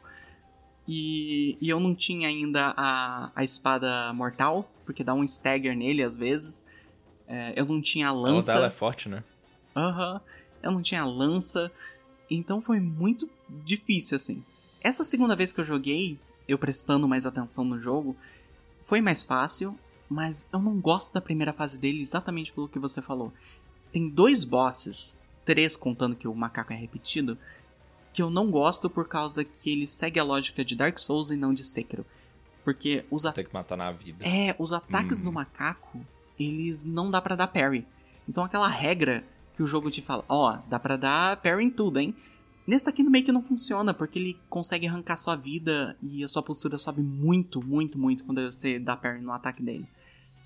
Então não É. vale a pena. O, o pior é que dá pra dar parry, mas é muito inútil. Você não sobe a postura dele o suficiente e ele destrói a sua. Exato. Então é meio que um jogo quebrando o acordo que ele tinha comigo, sabe?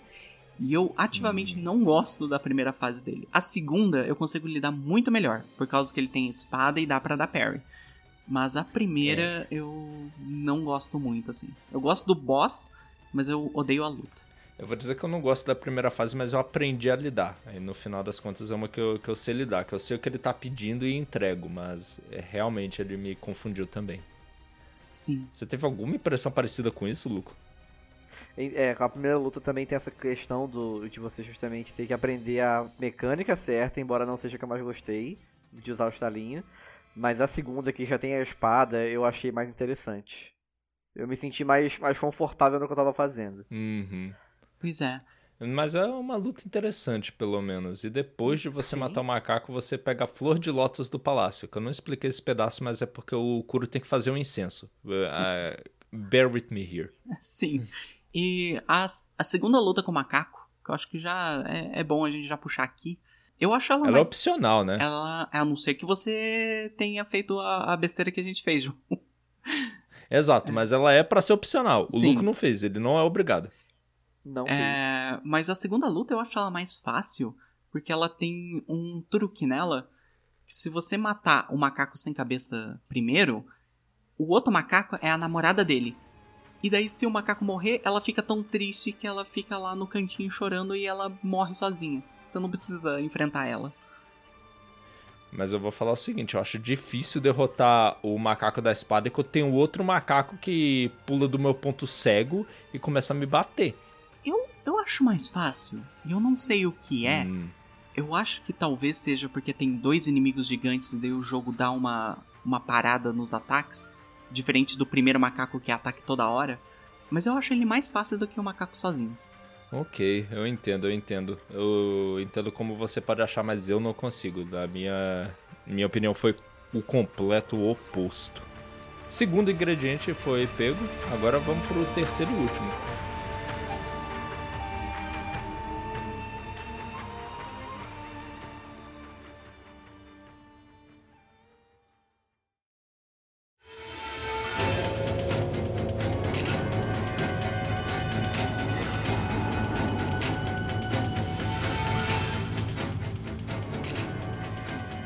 Lugar que a gente vai é Mibo Village, que é um buraco que você pula literalmente. E até o Kuro fala assim: ó, tem um buraco que eu não sei pra onde leva, vai lá ver. Não, tem aquela velha do lado que é muito confiável, fica dizendo, pula aí, confia. Pula aí, é de boa. É, Eu, eu- nossa, eu, eu ficava muito desconfiado daquela velha. eu também. E você chega em Resident Evil, né? É, é basicamente Aham. isso. Resident Evil 4. Exato. Que é uma vilazinha que tá com pessoas estranhas, porque elas estão meio peixe, é quase um negócio meio HP Lovecraft. Que ela, por algum motivo, eles estão com essas deformações e eles estão atacando todo mundo. Completamente todo mundo, assim. E é uma área. É muito curtinha, né? O que, que você achou, Luco, quando você chegou lá? Eu tô caçando aqui o, o- no YouTube, porque eu tô tentando lembrar da, da chegada do, do buraco aqui. Nossa, a chegada do buraco é numa caverna. Aí da caverna você tem que passar na piscina de veneno. Aí você passa no lugar que teria os dois macacos, mas não teve porque você fez na ordem certa. Aí depois você chega naquela vila da névoa. Aí da vila da névoa você pula e vai parar na vila Mibu. É, é aquele lugar que tem um pessoal que é muito resistente a dano, não é? Isso. Eles até Dano que são. da espada. Eles são, eles são. São, são sim. É.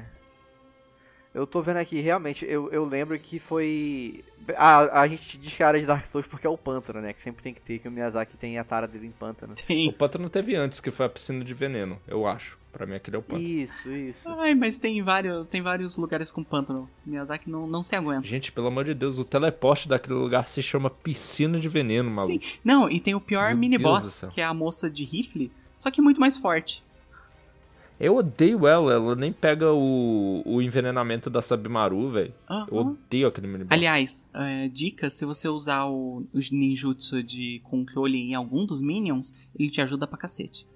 Eu, eu adorava usar esse ninjutsu nesse- no pessoal com rifle, porque, nossa, era uma ajuda gigantesca, realmente. Pois é. Nossa, eu nunca tentei. Nas próximas vezes eu vou fazer isso. Ah, ajuda muito, ajuda muito. Mimbo Village é engraçado, assim, porque não tem muito o que fazer lá. Eu, eu sinto que ele é mais sobre lore do que sobre gameplay. E- até porque o gameplay é meio chato, que tem uns bichos que literalmente saem do chão pra te atacar. É muito chato. Verdade. E o que importa é quando você chega lá no final e tem a monja, a ilusão da monja, né? Que é a guardiã do local que você precisa ir pra pegar a pedra. E eu, nossa, esse boss, ele é esquisito, porque a postura dela não sobe, né? Você tem que bater na vida. E eu usei muito. Lá foi onde eu usei os itens, né? Comecei a usar item que foi a. Confete divino. Uhum. Aham. É, o confete divino aumenta muito o dano que tu dá nela e deixa a luta Isso. mais rápida. E, mas é uma luta muito demorada. Eu acho um boss muito demorado, assim. E eu gosto dela Ah, ele é. Porque esse é da mesma lógica do macaco, que você tem que ir tirando a vida até a postura não subir mais dela, né? Não, não descer mais, aliás. Mas essa pelo menos você consegue dar parry. Então eu, a, a luta é de boa pra mim. É, E eu adorei essa luta também. Eu achei muito interessante como você vai aprendendo o ritmo do parry dela. Eu achei bem gostosa de lutar. Eu também acho, e é bom a gente aprender isso agora porque ela volta. Sim, tem duas vezes esse boss. Sim. A From gostou dessa daí. Eu posso fazer. Eu vou puxar uma coisa antes. Porque antes de Mabel Village tem a vila que tá em volta em névoa, né? Vocês lembram dela? Tem, aham. Sim, sim. Eu só queria citar que eu acho engraçadíssimo que tem um pequeno meme na comunidade de Sekiro. Que é fingir que a luta de boss que tem naquela área é a mais difícil do jogo. A galera fica no Reddit dizendo, cara, toma cuidado com o nobre da névoa, bicho. Caraca. Ele é muito difícil, maluco. Guarda item, guarda item pra usar lá. Cuidado na hora que tu chegar, bicho. Não erra o ataque mortal, porque se tu errar, tu vai morrer na segunda fase. É, sabe, sabe o que é pior? Que deve dar um, Hum. um PTSD nos jogadores de Souls. Porque a galera veio de, sei lá, Dark Souls 2, que tem umas áreas de névoa que filha da puta, assim. Então puxa assim o medo Ah. intrínseco no jogador, sabe? Então é por isso que funciona. Pois é, porque os outros Souls meio que mancharam névoa pra sempre.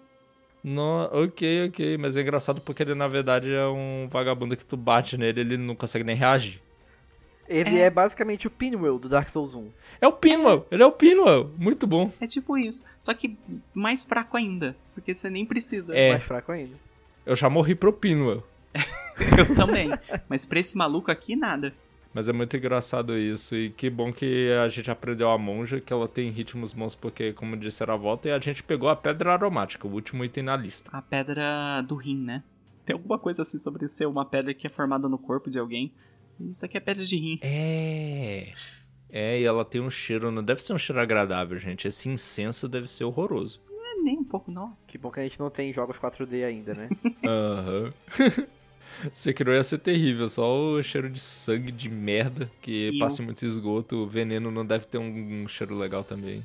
Ah, pelo menos não é Dark Souls. Light Town deve ser horrível.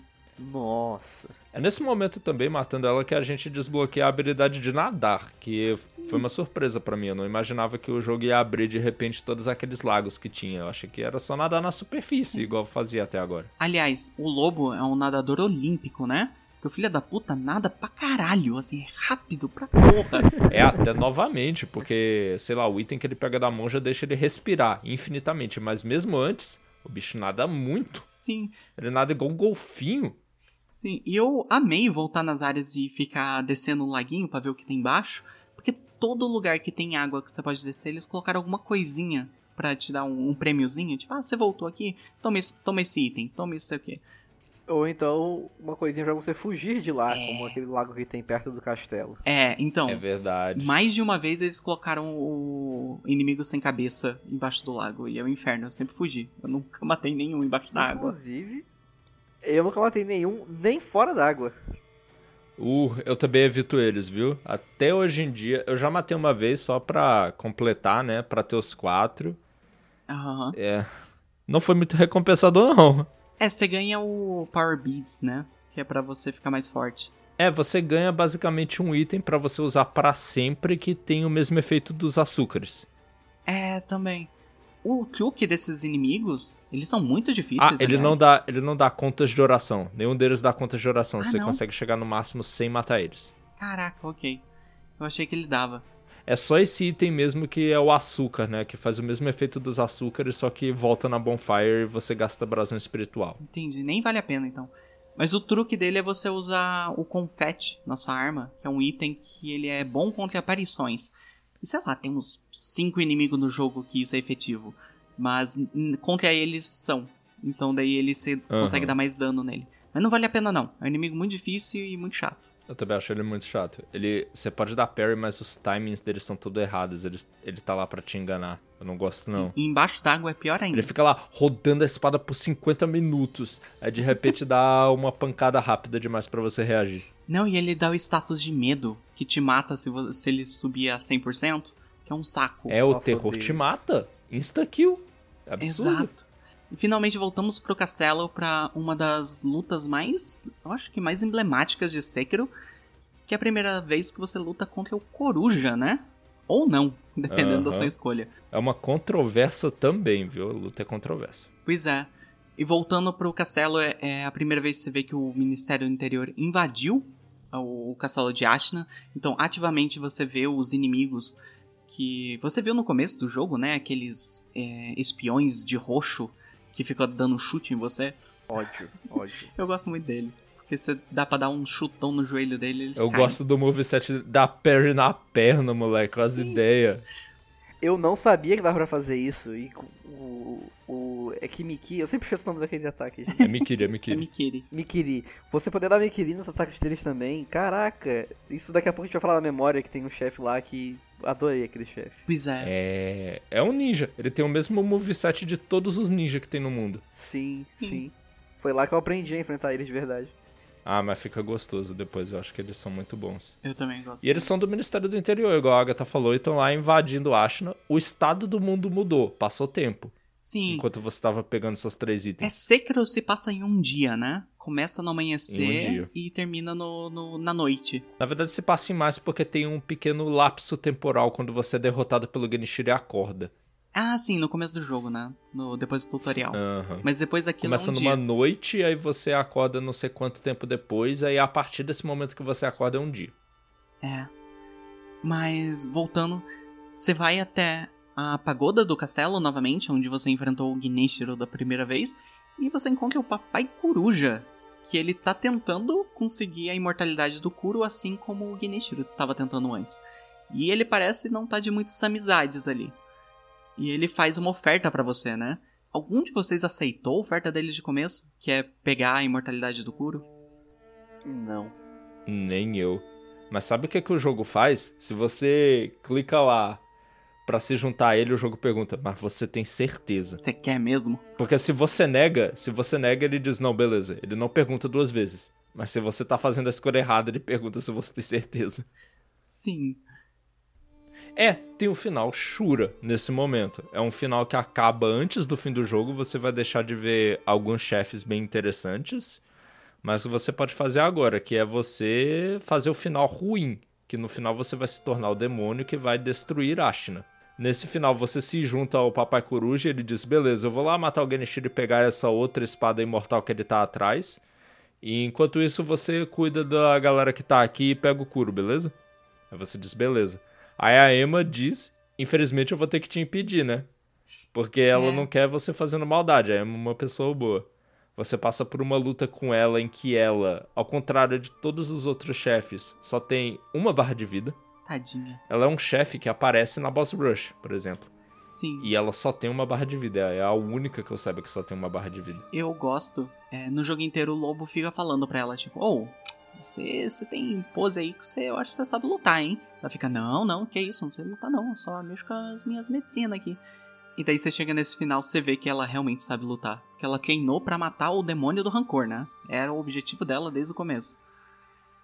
Exatamente, pra impedir outro demônio do rancor de aparecer, porque isso é o que você tá se tornando se você fizer esse final. Você vira uma espécie de demônio do rancor, que é um boss que a gente vai falar mais lá pra frente. E se você passar dela, o Ishin, velho, quase acabado, se levanta e diz: ah, ah, não vai não. E aí você tem que passar por uma outra luta com ele, que é uma luta com o Ishin bastante diferente da luta normal, viu, Luco? É uma que ele tem ah. outros golpes, apenas alguns parecidos e tal, e é muito gostosa, eu acho. É uma luta muito boa também. Eu devo dizer que o Ishin ganhou quando ele falou ah, ah e eu desisti nessa luta. Eu nunca consegui passar dele. Ah, eu consegui passar dele do trabalho, mas é uma luta também muito satisfatória, igual a do Ishin tradicional. Eu quero muito fazer Ele usa fogo. E eu odeio ficar lidando com fogo. Cara, tem uma hora que ele usa uma cruz de na melhorada, Luco, que é muito boa. Ele dá tipo golpe de anime, ele embainha a espada e quando ele solta, vem tipo centenas de cortes na sua direção, parecendo Cavaleiros do Zodíaco. É muito Caraca. bonito de se ver. Sim. E o jeito de você responder também muito bom. Tem o jeito certo e tem o jeito de usa o Corvo da Névoa.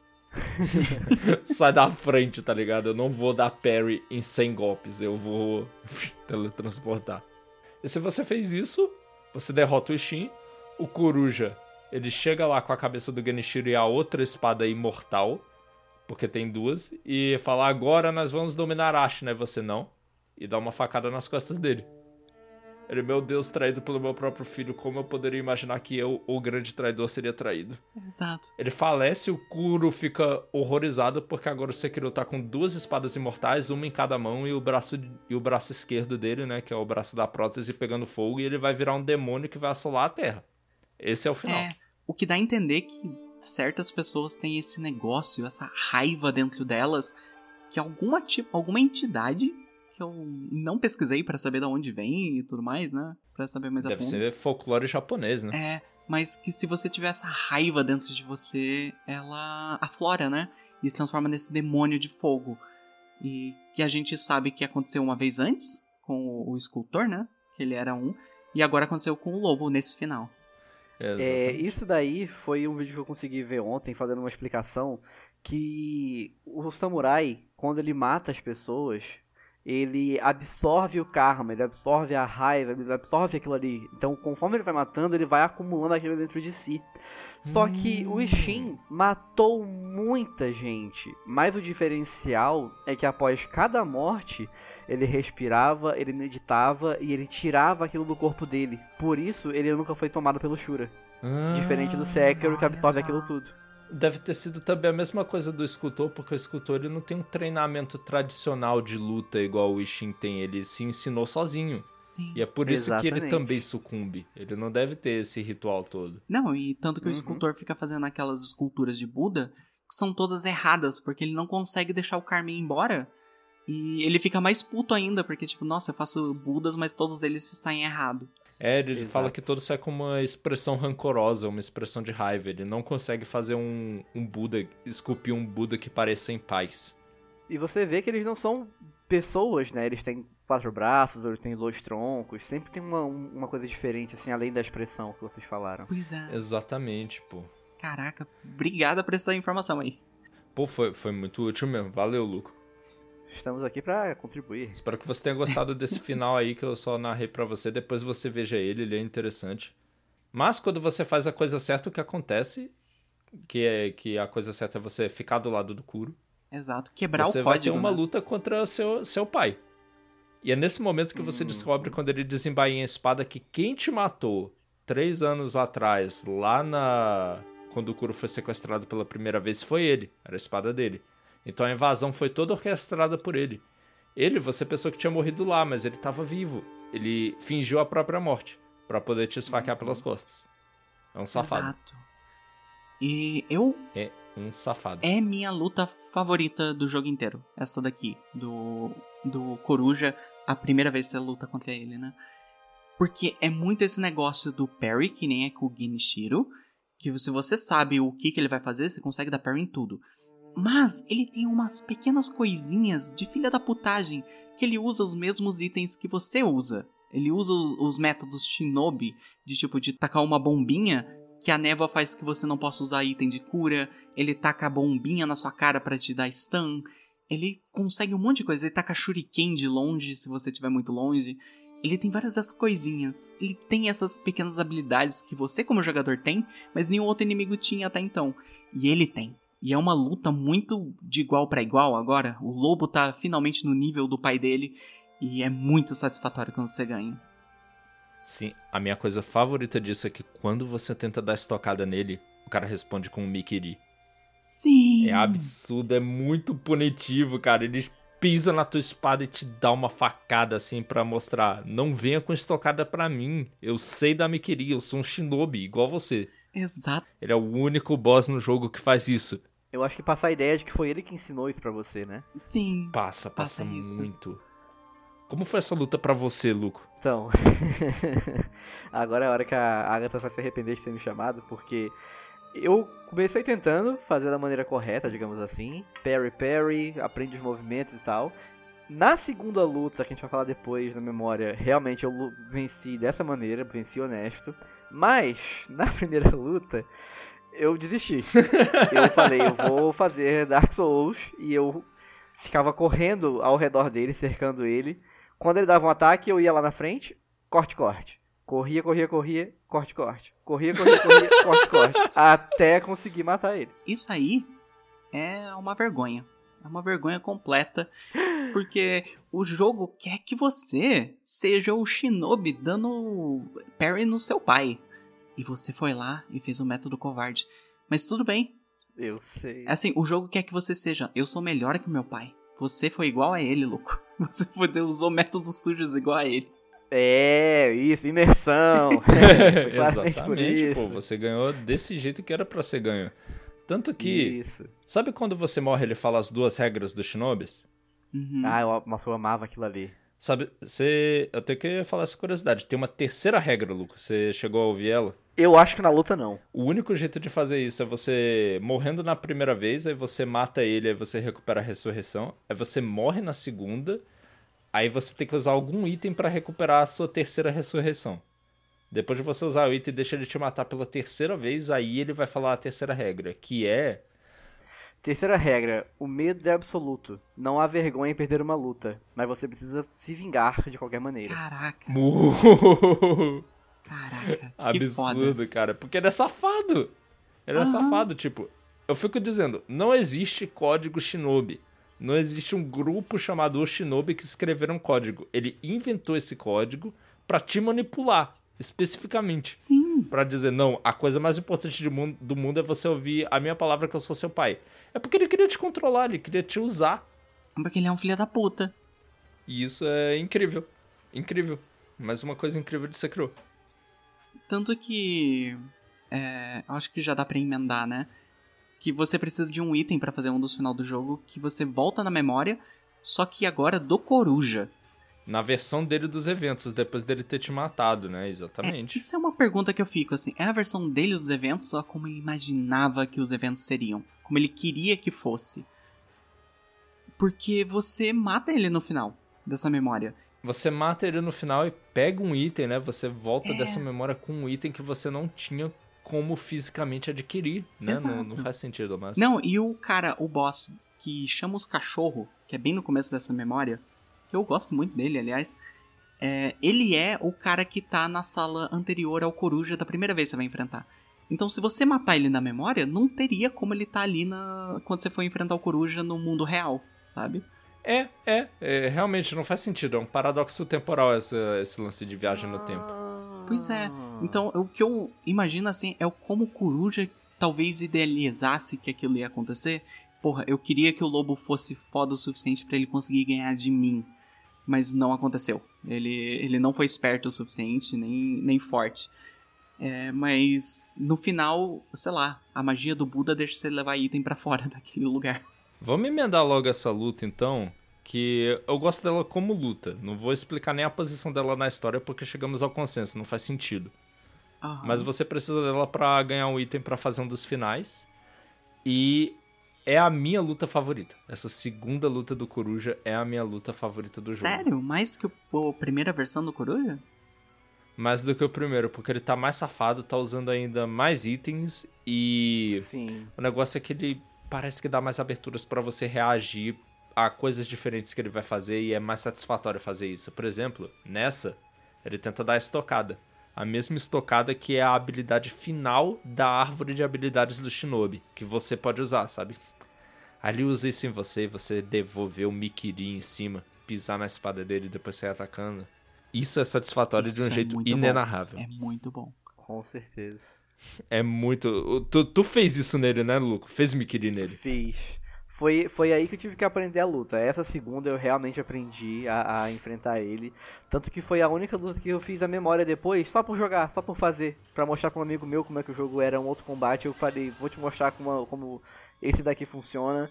E é muito gostoso, é muito gostoso. Você vai vendo outros métodos que ele tem, aquilo dele usar uma coruja pra se teleportar, jogar ela como uma bola de fogo e depois vir com a estocada e você dá o Mikiri. É muito satisfatório você conseguir entender o padrão de movimentos dele.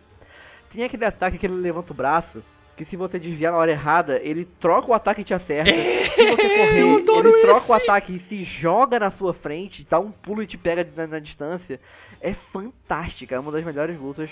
Eu acho que é a minha segunda favorita, Aham. Mas é muito gostoso. É muito gostoso enfrentar ele naquele lugar. Sim. Ah, O, o cenário, O todo, todo cenário, o né? clima pra você chegar ali, sabe? A gente não falou isso na Senhora Borboleta, mas na primeira fase da Senhora Borboleta tá pegando fogo um pouquinho, na segunda começa a pegar fogo mais e é a mesma arena, só que no Coruja tá pegando Sim. fogo pra caralho. É, tá tá quase caindo aham. lá o lugar, é muito bonito. Eu gosto muito dessa luta também porque é repeteco da luta favorita que eu tenho no jogo, que é o Coruja.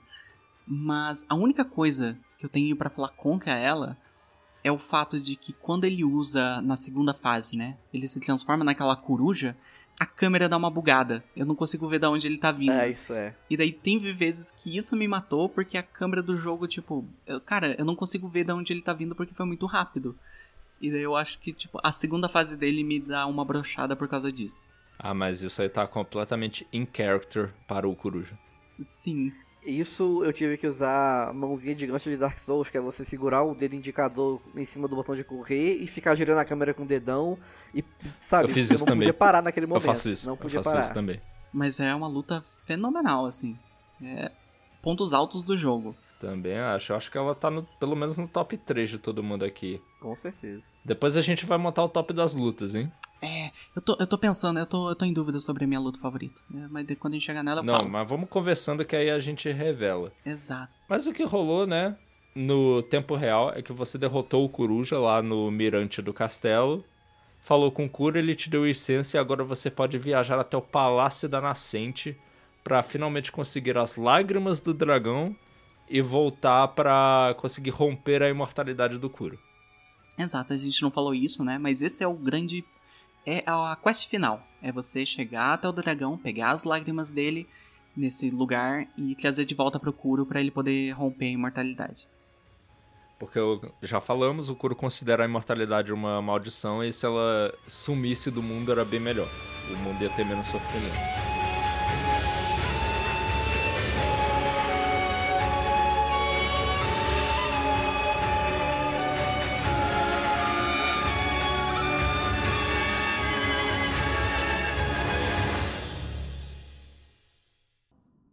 その左腕、忍び技師とは懐かしい。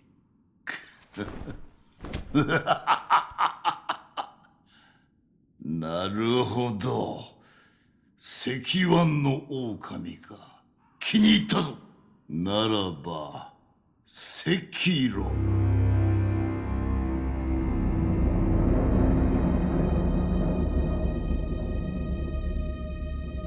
A gente vai pro cenário que eu acho que é o mais bonito do jogo inteiro, assim, na minha opinião.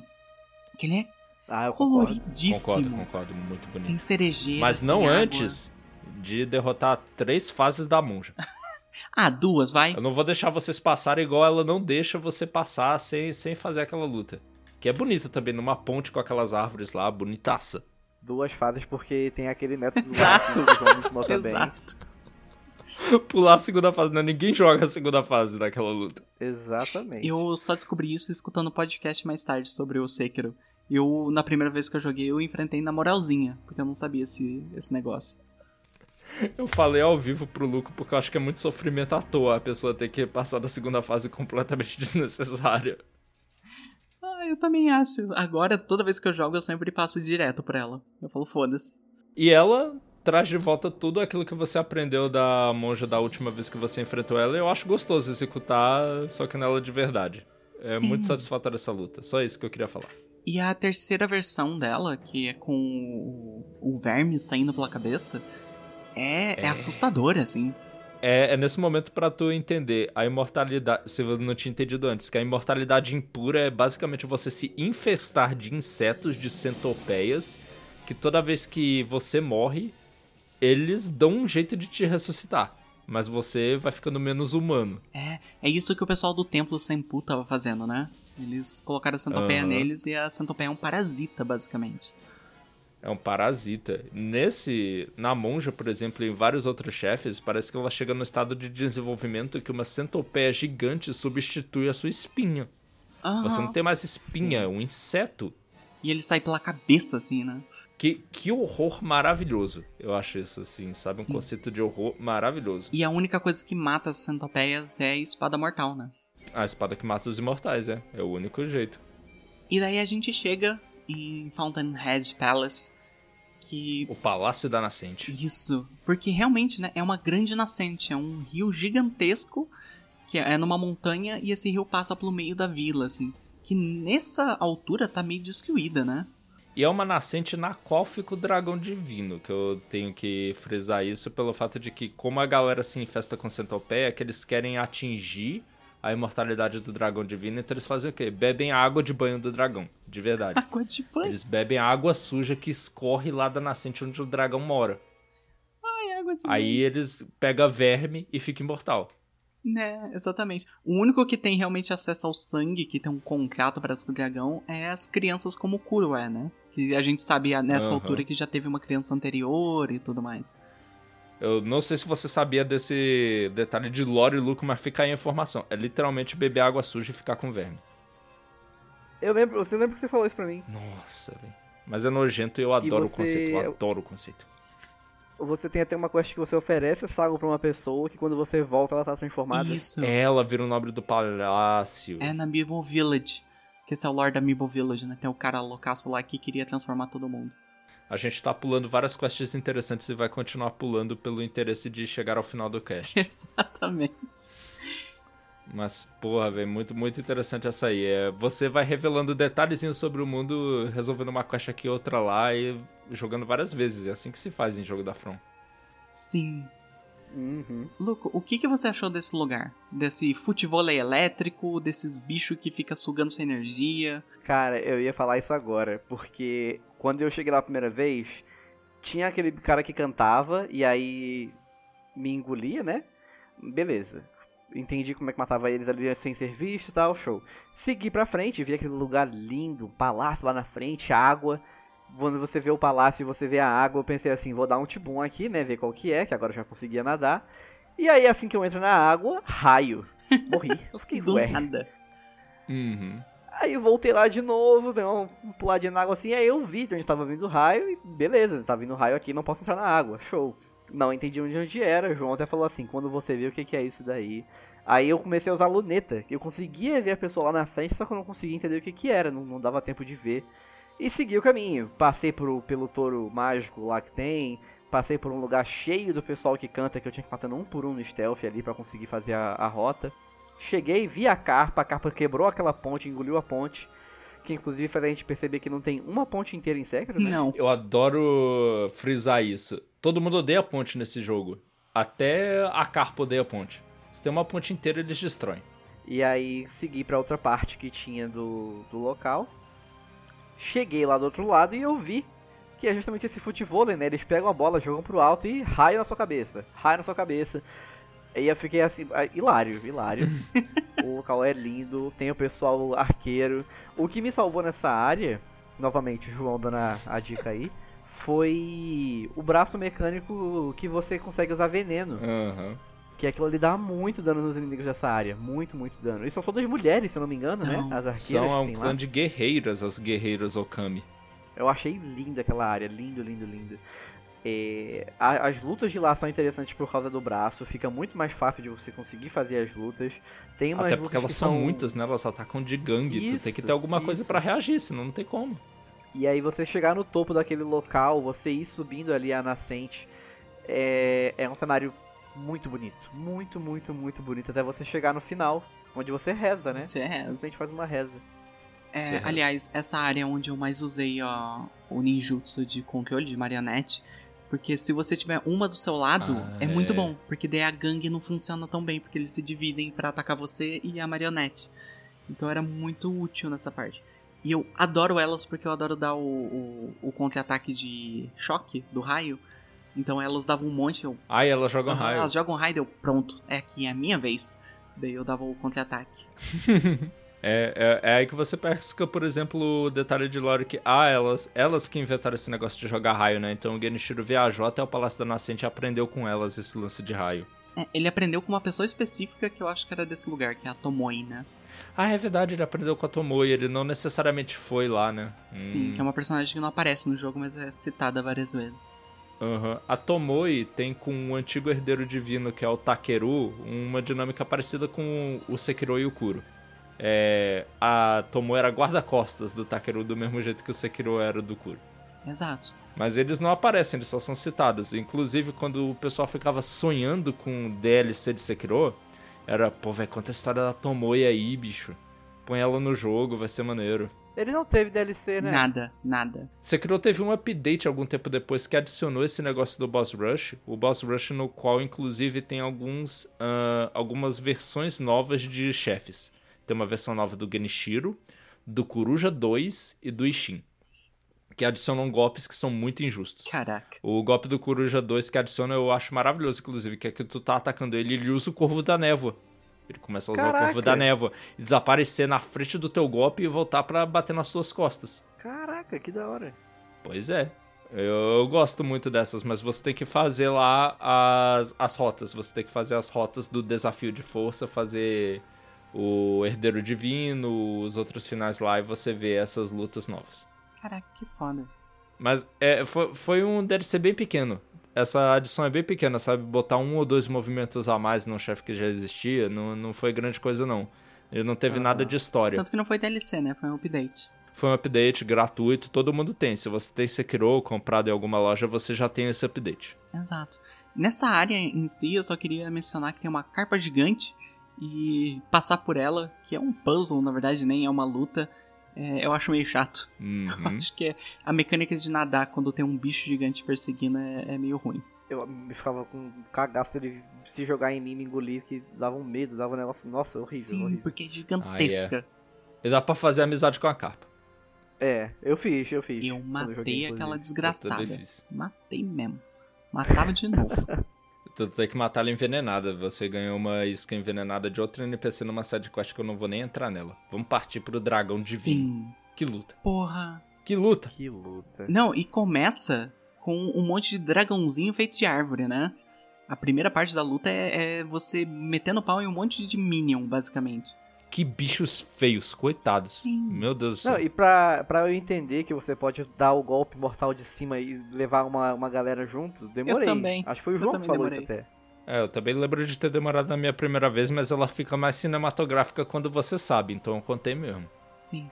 E Aham. o que dá a entender, assim, que o dragão, a gente vê o visual já, eu acho que na próxima parte, ele é um daqueles dragão chinês, né, que é alongado e tudo mais. E só que ele tá numa pedra que tá nascendo uma cerejeira.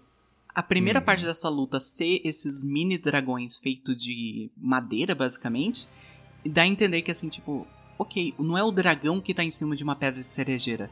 A pedra e a cerejeira é parte do dragão. É, é o- ele junto ali. Uou! Eu não tinha reparado nisso. Pois é, porque daí vendo que esses minions fez de madeira, deu, ah, ok, faz parte dele, a árvore. Ele é uma árvore. Tem razão. Pois é. E a segunda batalha. E é uma luta muito boa que, assim, o... o- palmas pra espada do Sekirão, porque essa espada já aguentou cada pancada durante esse jogo inteiro e tá lá, linda e afiada. É, essa é a melhor espada do Japão. A espada do dragão tem 5 metros, ele dá parry. Cinco? É, é mais, é mais. Tem tempo. É mais, prédio. meu Deus, ela é gigante. Você usa ela de rampa, É verdade. aquela espada. Não, eu demorei pra entender. Teve uma hora que eu tinha que subir na, na coisa e o João assim, é rampa, é rampa. E eu tentando pular no negócio, nada a ver. Isso. Essa espada de rampa. Tava perdendo o momento clássico, porque pra extrair a lágrima lá no final, depois que você desvia muito o raio dele, que coisa linda, né? Você Nossa, ser jogado pra lindo, cima, lindo. pegar o raio e tacar nele. Sim. Aquele final, Luco, tu viu, né? Que tu é jogado pra cima três vezes. Aham. Cara, absurdo, né? E eu errei o raio porque eu não dei Locom também. Ah, não. Isso aconteceu várias vezes, Agatha. Foi muito engraçado se não fosse triste. Sim. Ai, mas eu amo essa luta. É uma luta gimmick, ela é feita pra você se sentir foda. Não é pra você ter uma luta foda. A luta foda vai ser depois. Mas é o- você se sente muito, muito, muito legal nessa luta. Foi essa a luta que eu passei de primeira vez, de primeira na primeira vez que eu joguei Sekiro, de fato. Morri uma vez, né, mas tem a ressurreição e fiquei de boa. É, Eu, eu morri algumas, mas assim, eu amei, amei, amei, amei. Sim. é a Lindo. luta, é a luta cinematográfica que deu certo, que eu comentei isso com o Luco na época. Eu acho que a From sempre quis fazer uma luta assim, só que nunca deu certo. Eu acho que a Battle of Chaos, por exemplo, Dark Souls 1 é um exemplo deles tentando fazer isso, que não deu muito mal, certo. coitados. Aqui no Sekiro deu. Eu acho que a única que dá certo, mas é pro outro intuito, é pra ser triste e não foda, é a luta final do Demon Souls. Hum, é muito Ah, triste, sim, mas sim. não é pra você se sentir foda. E- Mas é, e daí você vai lá, bate no dragão até ele chorar, você rasga o olho dele, cata a lágrima, que é um negocinho congelado, e vai embora. É, é a prova de que Carlos Sekiro é um homem que não pensa. Chega lá, eu tenho que extrair as lágrimas do dragão. O que, que eu vou fazer? Eu vou contar uma história emocionante, triste pro dragão, pra ele chorar e pegar as lágrimas? Não. Eu vou conversar com o dragão de jeito nenhum. Todos os meus problemas eu resolvo na espadada. Exatamente.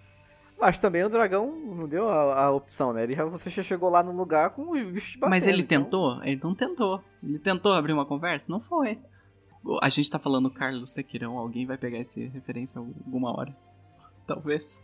É, não, ela é muito boa. Pra, pra quem pegou, ela é ótima, o Carlos Sekiro. Depois dessa luta épica, a gente volta de novo pro castelo de Ashina pela última vez. Agora tá quase anoitecendo, né?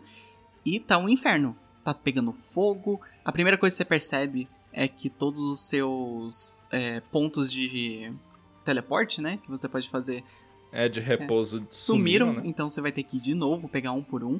Tá tudo pegando fogo, né? O ministério invadiu de vez e agora tem literalmente é, inimigos de Ashina e do ministério brigando no meio da rua. E você pode simplesmente passar se você quiser.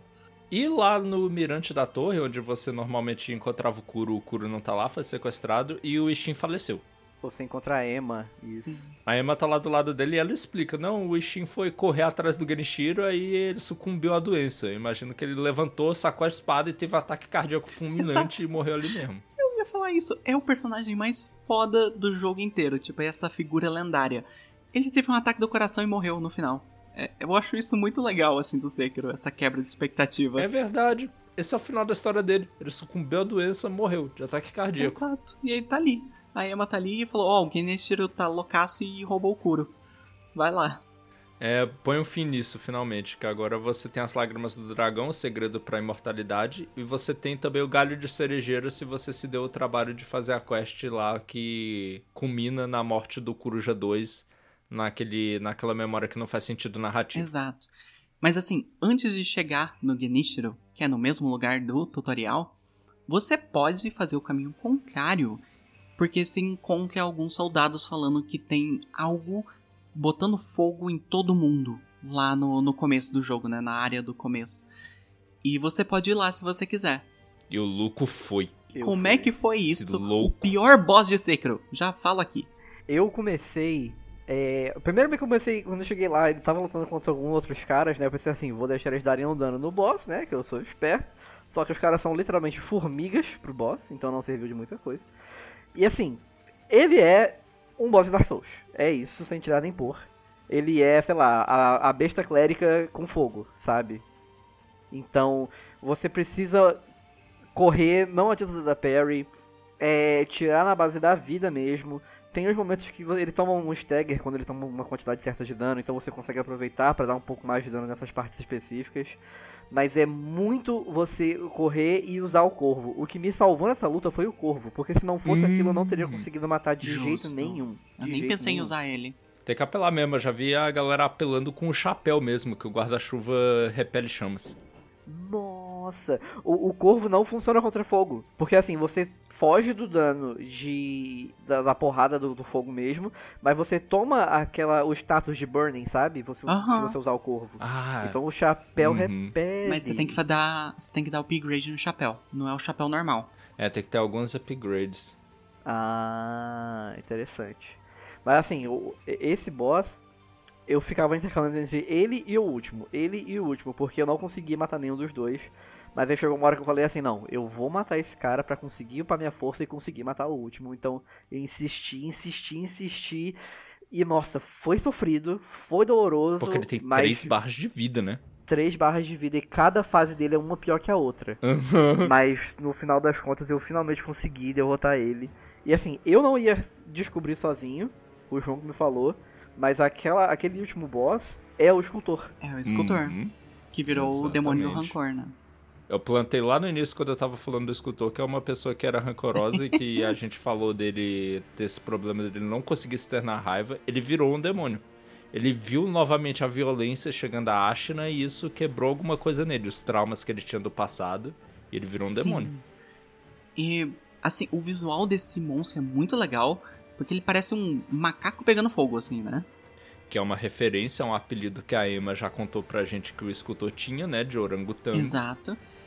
E eu tenho um ódio profundo nesse boss, porque, de novo, como eu tinha falado, o, o contrato que Sekiro fez comigo é todo ataque que o inimigo dá, que não for o especial que dá o, o, o kanji vermelho, você pode dar parry. E você pode ganhar a luta assim.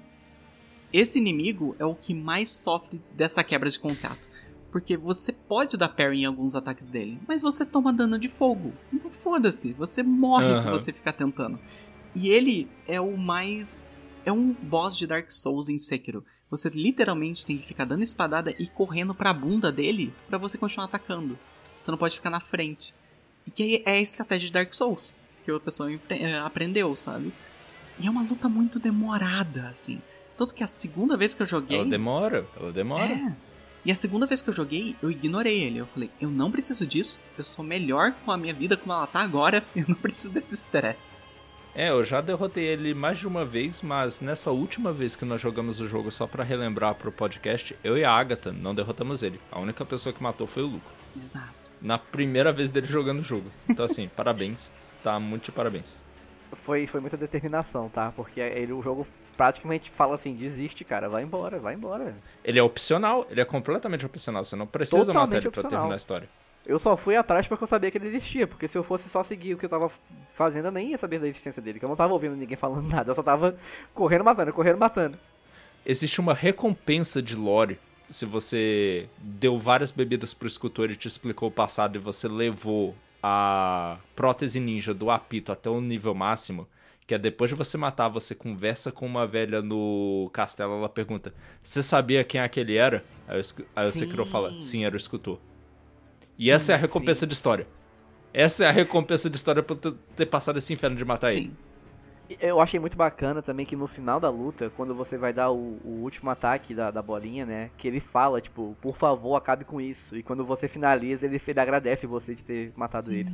É, essa, essa luta é triste em termos de lore, realmente, porque ele tentou lutar a vida toda dele contra essa chama que queimava dentro dele e ameaçava consumi-lo, e no final não deu certo, ele sucumbiu. Sim. E tem uma coisinha assim de lore no meio, porque você descobre que o apito, que quem era de uma aprendiz, eu, eu senti que era namorada dele antigamente, Eu acho que eles tinham um relacionamento romântico, realmente. e que ela foi morta pelo macaco. Tanto você cata esse negócio do apito no macaco, porque ele comeu.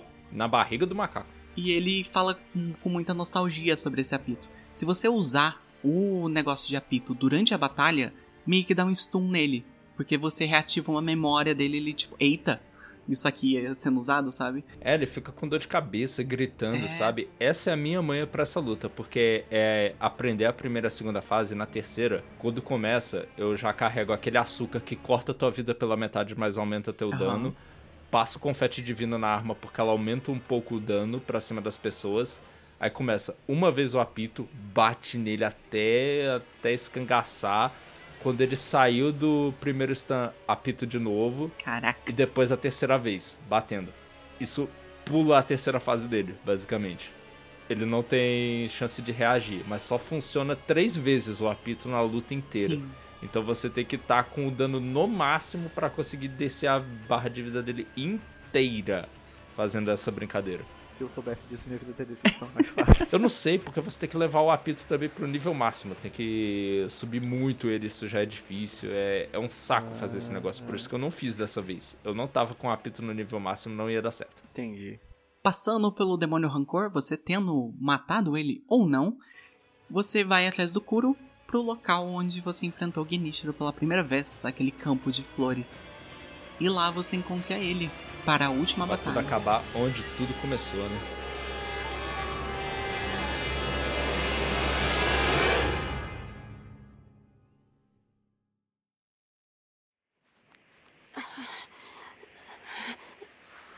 Bakuro!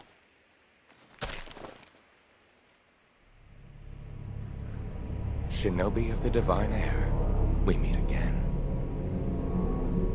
Behold, the second mortal blade. Genichiro.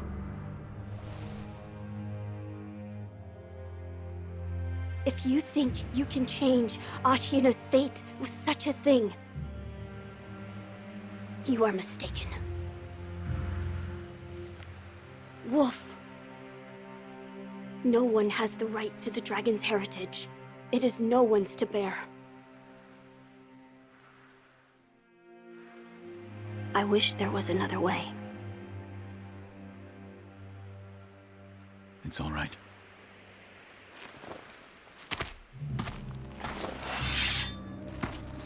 One last time.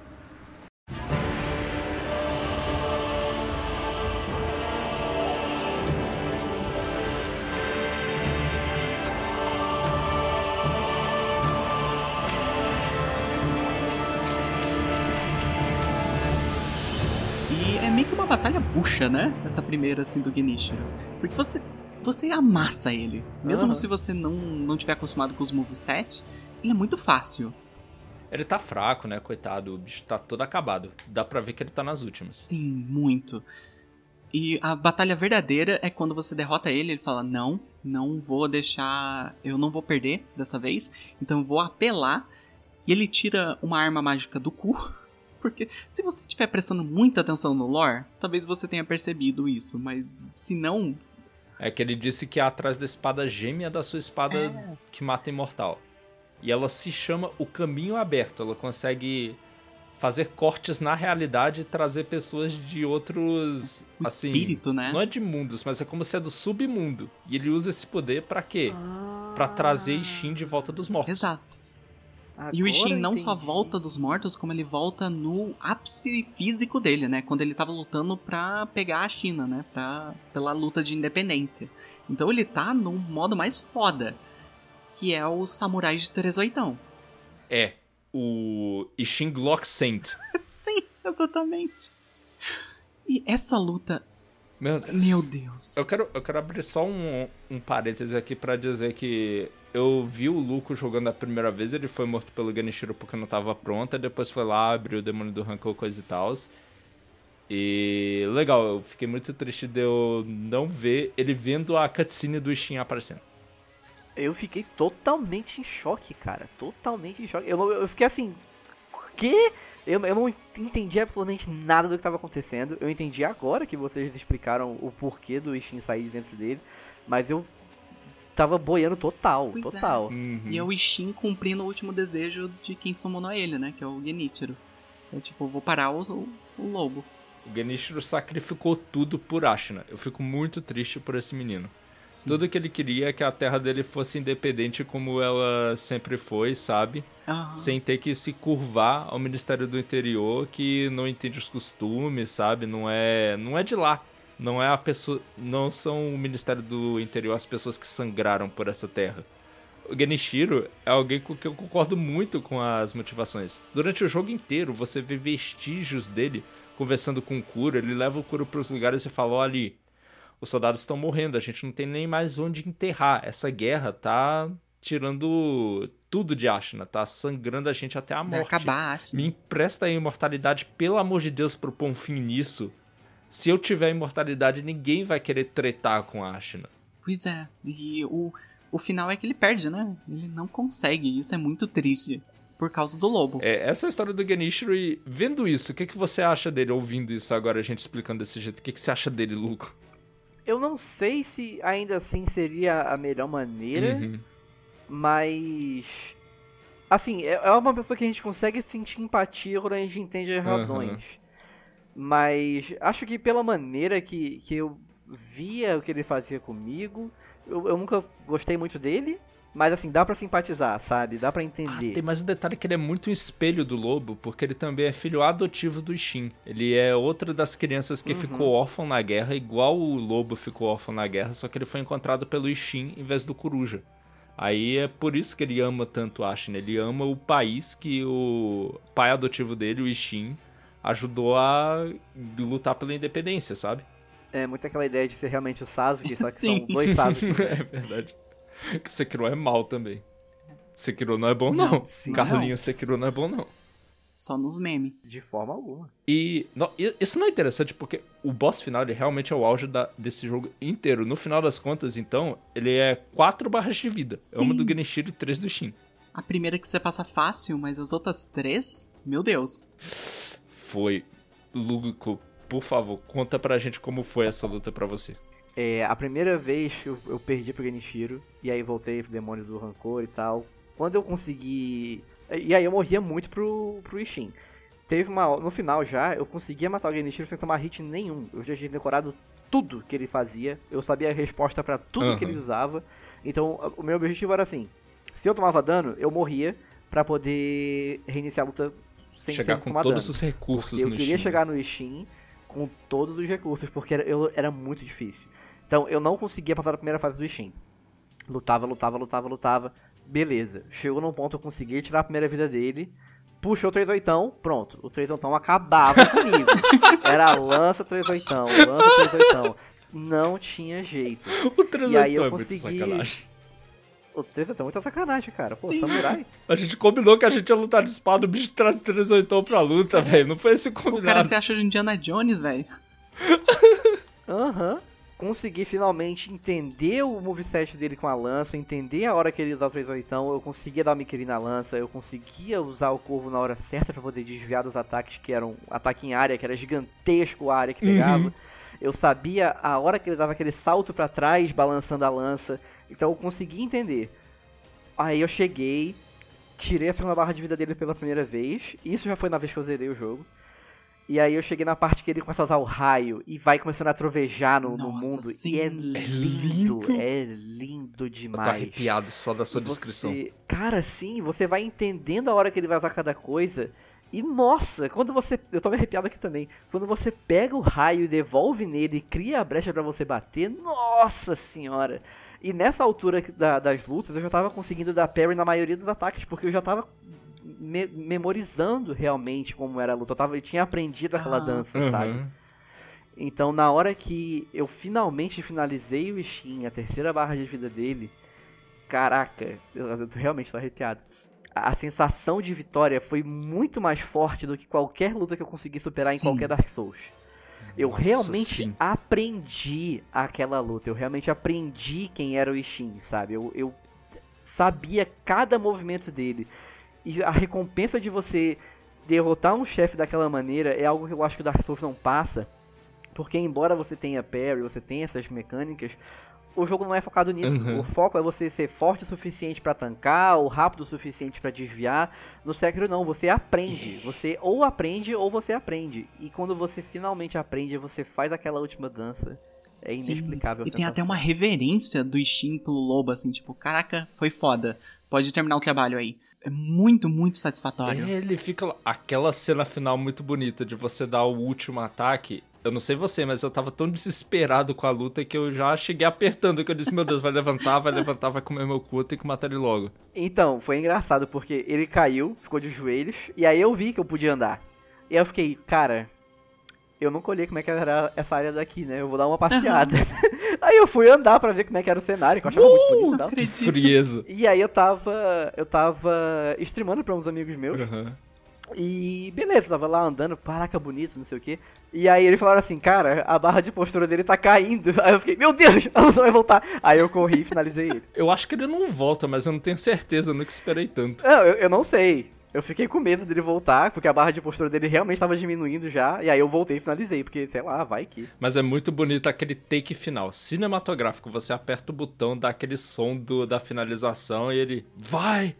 Sim. Um corte limpo Sim. com a espada que mata imortais e o cara As cai, duas, véi. ele pega as duas espadas no final. Não, eu acho que ele pega nas duas mãos a espada que mata imortal. Não, ele é? pega, ele pega a, a lâmina negra também. Ah, é, a própria do Shin, sim, sim, sim. Sim. Sim. E, nossa, é lindo, porque se não me engano, a, a câmera não mostra, tipo, coisa. É meio filme de samurai mesmo. Ela não mostra o corte, só, só o espirro de sangue. Exato. É muito bem enquadrado. Uhum. Nossa, é incrível. Não, foda-se. Eu mudei. Essa é a minha luta favorita do jogo. Foda-se. Essa daqui. Eu tô com muita vontade de voltar a ser minha luta favorita, porque ela é. Conforme o Luco foi narrando, eu fui lembrando de todos os sentimentos que eram muito parecidos. Era Aham. isso. Você aprendia, você dominava ele, e era um boss muito difícil, sabe? Mas ele cobra tudo coisas que você já usou antes, em outros chefes e tal. É só você executar de novo e muito melhor. E quando você consegue, cara, que satisfação inenarrável. É isso, é- dá muita satisfação. Eu nunca senti tanta satisfação no Souls. Porque às vezes você termina um boss no Souls e você pensa, nossa, essa que foi a quinquagésima vez que eu lutei contra esse chefe, eu finalmente dei sorte. Que eu precisava, ele não usou um golpe que eu odeio e eu ganhei. Eu não sinto isso em Sekiro. Você tem que aprender, não- a sorte não tem tanto espaço. Sim, Vocês concordam?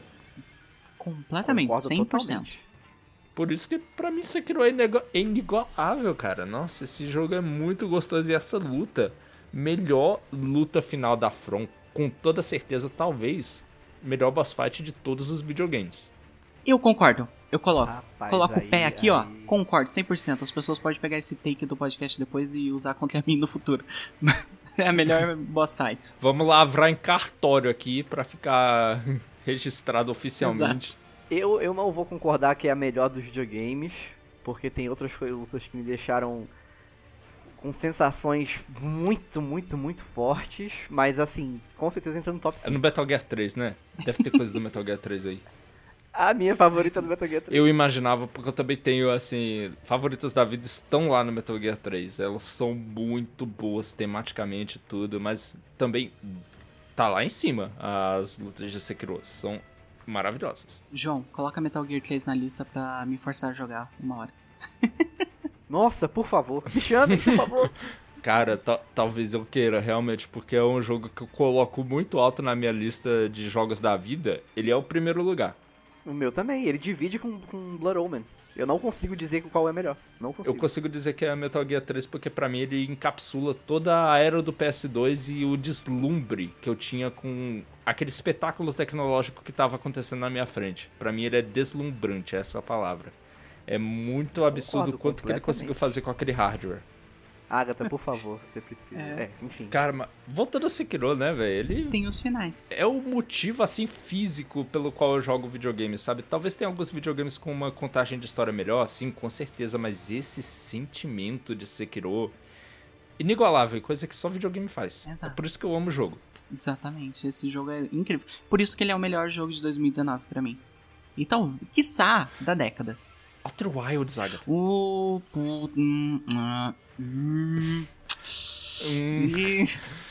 Eu não zerei Outer Wilds, eu preciso. A gente vai fazer um programa sobre Outer Wilds, só que. Eita, foi mais spoiler. Na próxima Sim. temporada vai ter Outer Wilds, viu, gente? Mas, então, quando você finalmente consegue derrotar o Ishin e a China do 38, você tem os finais do jogo, que dependendo das quests que você fez, podem ter três variações dele, né? O mais simples é o que o jogo te propõe no começo, é a quest principal, que é o Kuro ser sacrificado para que a, a lágrima do dragão, né, usando ela, para que o contrato seja cessado e não tenha mais criança divina com sangue dragão no futuro. Não vai ter mais reencarnação, porque tinha um ciclo de reencarnação e você põe um fim ao ciclo de reencarnação nesse final, matando o cu. Mas o dragão ainda tá por aí. Então se alguém chega lá e fazer um contrato novo, talvez volte o ciclo. Eu não sei se funciona, na minha leitura acabou. O dragão vai perder esse contato com a humanidade e não vai conseguir mais fazer. Eu acho que acabou com a linhagem. Porque era isso que o Kuro queria, no fim das contas. Ele não faria se não fosse pra acabar com a linhagem. Eu acho que sim, mas tendo em consideração que tem um terceiro final, que é algo mais definitivo sobre a, a- o dragão, eu tenho a impressão que isso não é um definitivo, sabe? Que talvez existe a Aham. possibilidade de- disso voltar, só não por agora. Continuando no primeiro, o ruim é que ele é tristíssimo, né? Hum, Eu nunca fiz ele. Que o Kuro Nunca morreu. fiz ele. Eu fiz ele, eu fiz ele pelo achievement. Ai, ai. Qual final você pegou, Luco? Eu peguei o final que eu me sacrifico. O É o sexo sacrifício. Esse é o segundo final, que você tem que descobrir a memória lá, porque você e a Emma desvendam uma maneira de o Kuro não precisar morrer. Vocês entram em acordo que ele não pode morrer e vocês descobrem uma maneira, mas a maneira que ela descobre, que ela tenta esconder do Carlos, é que ele tem que se matar. Sim, é, você tem que fazer uma side quest de você ficar bisbilhotando a vida dos outros, basicamente. Eu fiquei, eu, eu, eu fiquei meio impressionado quando eu comecei a repassar mentalmente de memória os passos dessa quest pro Luke. Eu lembrava de todos e são muitos. Então, É uma quest meio longa. Sim, o João foi meu guia no final. Se não fosse ele, eu não tinha pegado esse final de jeito nenhum. Mas a quest faz sentido. Só que são muitos passos. muitos, muitos passos. E essa essa quest também, você sacrifica, né, no lugar do, do, do Kuro. Eu acho ele o final mais bonito. Até por esteticamente. Porque você lembra do visual, Luca, na hora que ele faz o corte? O corte derradeiro em si mesmo? Uhum. As flores de cerejeira lá irrompendo dele, sendo levadas pelo vento. Isso é muito bonito. E o que dá a entender no lore é que o antigo guardião do da criança divina anterior, que é a Tomoe, né, ela fez isso, né? Ou ela não conseguiu? Ela não conseguiu, ela não conseguiu chegar até o final. Ela não Porque é conseguiu. através dela que você conhece esse método, né? Que a, a Emma te repassa esse método. Ela descobriu o método, mas ela não conseguiu as ferramentas, porque ela não conseguiu esse galho da cerejeira, porque a cerejeira tava morta. Ela teve. A gente tem que voltar no passado pra pegar esse galho de uma época que a cerejeira tava viva. Pois é. E eu fiquei de entender, assim, na minha mente, que quem queimou a cerejeira foi o Coruja. Essa interpretação é válida. Eu esqueci quais são as evidências, mas tem muitas. Provavelmente foi ele sim. Ele queimou a cerejeira e pegou o único galho que ainda tava vivo e guardou com ele. Pois é, tanto que o galho seco, que dá o final normal, você pega dele também. Exato, o galho seco, porque ele rouba o galho e nem cuida. Né? Nem pra deixar na água, filha da puta. Exatamente, esse filho da puta. E temos o último final, que você tem que fazer uma side quest muito longa e com muitas conversas com a criança das águas rejuvenescedoras, lá do tempo do tempo sample lá. E é, um- é o meu final favorito e é o que mais dá brecha pra um segundo jogo, né? Que nunca veio. Ah, ainda não veio, a- ainda não veio. Ainda não veio. Que o que acontece basicamente é que você dá uns textos, você encontra alguns itens que são textos de pessoas que estudaram sobre umas coisas, né? No, durante o jogo. E se você der um desses textos pra a criança lá, né, a menina, ela fala: Olha, eu acho que eu sei um método, mas quem sabe é tal pessoa e tudo mais. Você fica indo e voltando, basicamente conversando com ela. Você faz ela ter conhecimento sobre o Kuro, porque ela te dá uns arrozinhos e se você der esse arrozinho pro Kuro, o Kuro fala: Nossa, que legal, deixa eu fazer uma bolinha de arroz doce aqui e você leva pra ela de volta. E dela se afeiçoa. Eles viram, eles viram amigos de correio com você transmitindo as mensagens. Exato. E ela se afeiçoa ao Kuro e fala: Olha, eu conheço um método, lendo os textos, de fazer eu virar um berço pro dragão. O dragão vai ficar dentro de mim, a alma do Kuro vai ficar dentro de mim, e a gente leva o Pro dragão. herdeiro divino, no caso, que é o Kuro. É. é isso. E a gente leva o dragão pro, pro lugar de origem dele, que é o oeste. A gente leva a alma do herdeiro divino pro lugar de origem do dragão, que é as terras a oeste. Exato. E de lá a gente descobre o que faz, porque a gente não sabe o que que acontece, como é que é essa terra. Eu tô muito curioso pra ver esse final agora, cara. Eu acho que eu vou, a próxima vez que eu jogar eu vou fazer esse final. Você tava quase nele, é só que infelizmente você perdeu o timing. Uh, Dava para ter feito, mas eu esqueci de te falar a tempo. É, eu, eu sei que eu tenho, eu tô vendo aqui no Google, eu tenho as duas coisas da cobra. Aham, que, que era a coisa mais difícil. O resto era só você fazer o correio, mas você tinha que ter feito isso antes da invasão do coruja.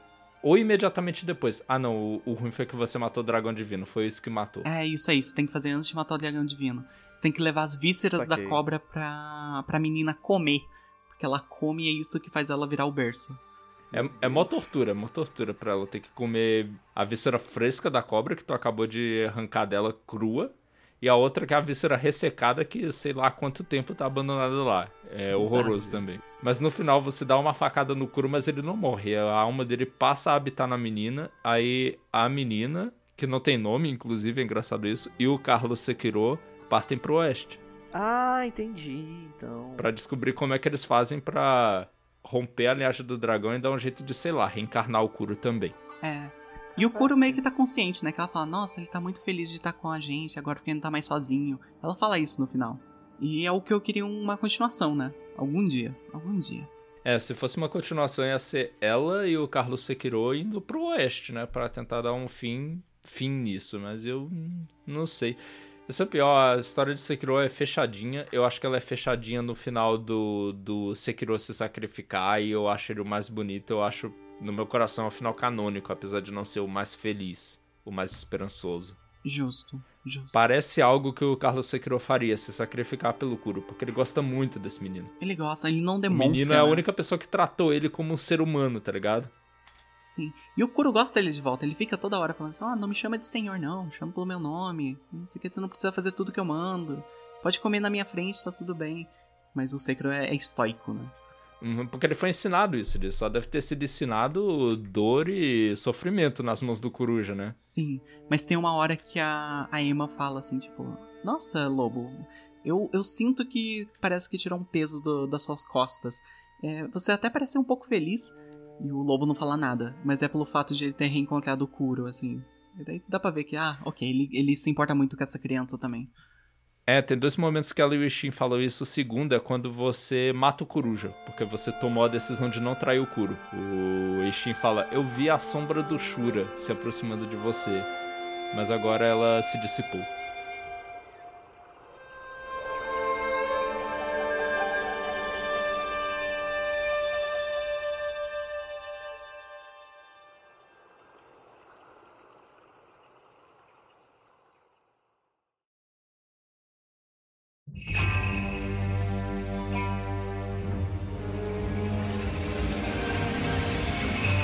Eu queria perguntar para vocês considerações finais sobre Sekiro em geral.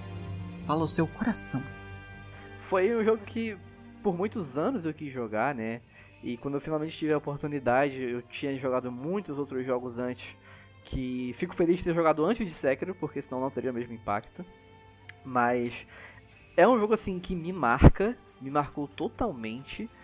Eu acho que vai ser muito difícil eu conseguir jogar um jogo na mesma vibe, no mesmo estilo de gameplay que supere, eu acho que hoje em dia não existe. Um que eu tenho muita curiosidade de jogar é Ghost of Tsushima. Mas eu não, não tenho PS4, não tenho como jogar ele, mas eu tenho muita vontade de ver como ele é. Eu não sei nada do jogo, além de que ele é bonito e tem uhum, espadas. Uhum. Então eu tenho essa curiosidade. É, mas Sekiro é um que vai ficar marcado, com certeza. É um que eu vou querer rejogar, eu vou querer platinar. Eu vou pegar um dia numa promoção. Eu joguei ele pelo Family Share de um amigo meu na Steam. É, é uma coisa assim que eu acho que fica um marco para jogos futuros que tentam superar, sabe? Assim como o Baldur's Gate foi Sim. esse ano, uma coisa que botou a marca, levantou os padrões, eu acho que Sekiro fez isso e tá esperando os outros jogos virem tentar tomar esse lugar, né? Talvez ele é um caso igual ao Dark Souls, que tipo, o Demon Souls levantou o padrão de como jogos de RPG deviam ter sido, só que ninguém reparou. Durante vários anos Sim. ninguém reparou. Teve que ter Dark Souls sair no PC e ele começar a ser reconhecido para todo mundo, de repente começar a adotar convenções de Dark Souls, sabe? Que a galera começou a botar o ataque nos botões de ombro, por exemplo, que até God of War depois foi ter. Demorou pra galera receber sim, o recado. Sim. Talvez o, a indústria em geral não recebeu o recado de Sekiro ainda, mas quando receber vai ser glorioso. João, considerações finais.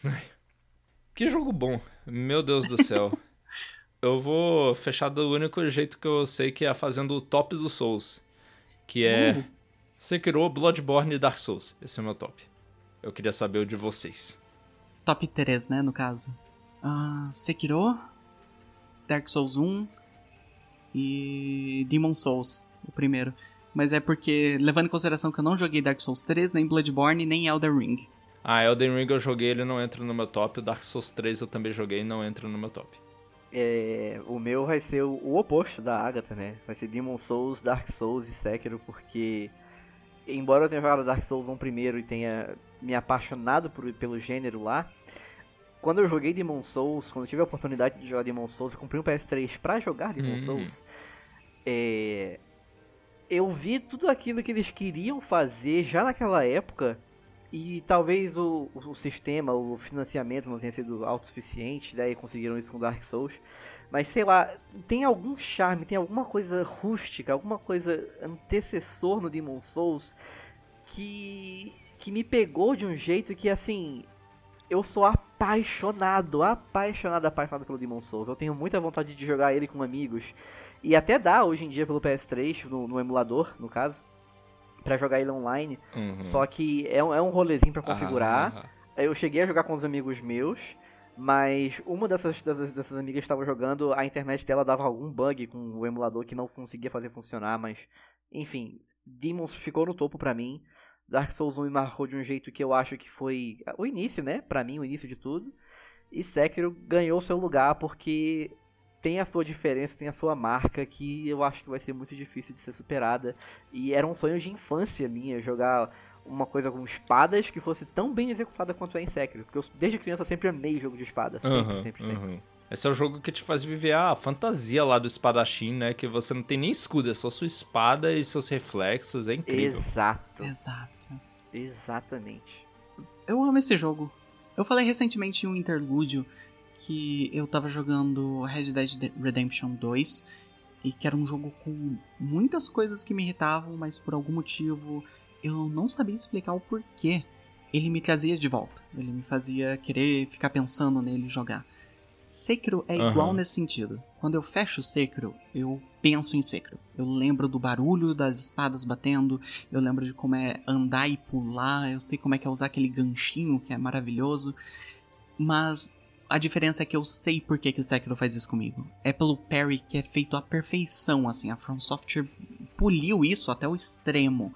É o gameplay que é, é um pouco mais leve do que Dark Souls, mas ao mesmo tempo parece que você está em controle de todos os movimentos do lobo. É os bosses que Aham. utilizam todas as mecânicas que o jogo oferece de uma forma incrível, assim, e que você tem que saber e que é satisfatório. É o que as pessoas falavam antigamente sobre Dark Souls, quando o primeiro explodiu, falando assim: nossa, esse não é um jogo difícil, é um jogo exigente. Ele, quer, ele é justo, né? E eu sinto que Sekiro é a epítome disso. É um jogo extremamente mecânico e que se você souber todas as mecânicas, você vai conseguir passar por ele sem problema algum. O Dark Aham. Souls, eu sinto que ele não conseguia fazer isso tanto. O Sekiro conseguiu, sabe? Eu acho que é o ápice do que a From Software conseguiu em jogo até hoje, assim. Eu não joguei Armored Core, mas pra mim Sekiro tá no topo de videogames, sinceramente. Gente do céu, vocês que já ouviram isso aqui até o final e não jogaram ainda, eu recomendo ainda assim jogar, porque até teve coisas inúmeras que a gente não tocou nesse podcast. Teve bosses inteiros que a gente não falou, a gente só falou dos principais, mas, por exemplo, Cavaleiro de Armadura Medieval. Sim. Que conceito! Robertinho. Que conceito! Paizão a gente nem ano. falou dele. A gente nem falou dele, não vai falar também. Tem muito ainda pra você descobrir e Sekiro não se estraga com você recebendo spoiler, porque é o sentimento. É você jogando ele que é o gostoso, sabe? Então pode ir lá na fé que você ainda vai gostar se você tiver a oportunidade aí de jogar Sekiro e a vontade, né, de aprender.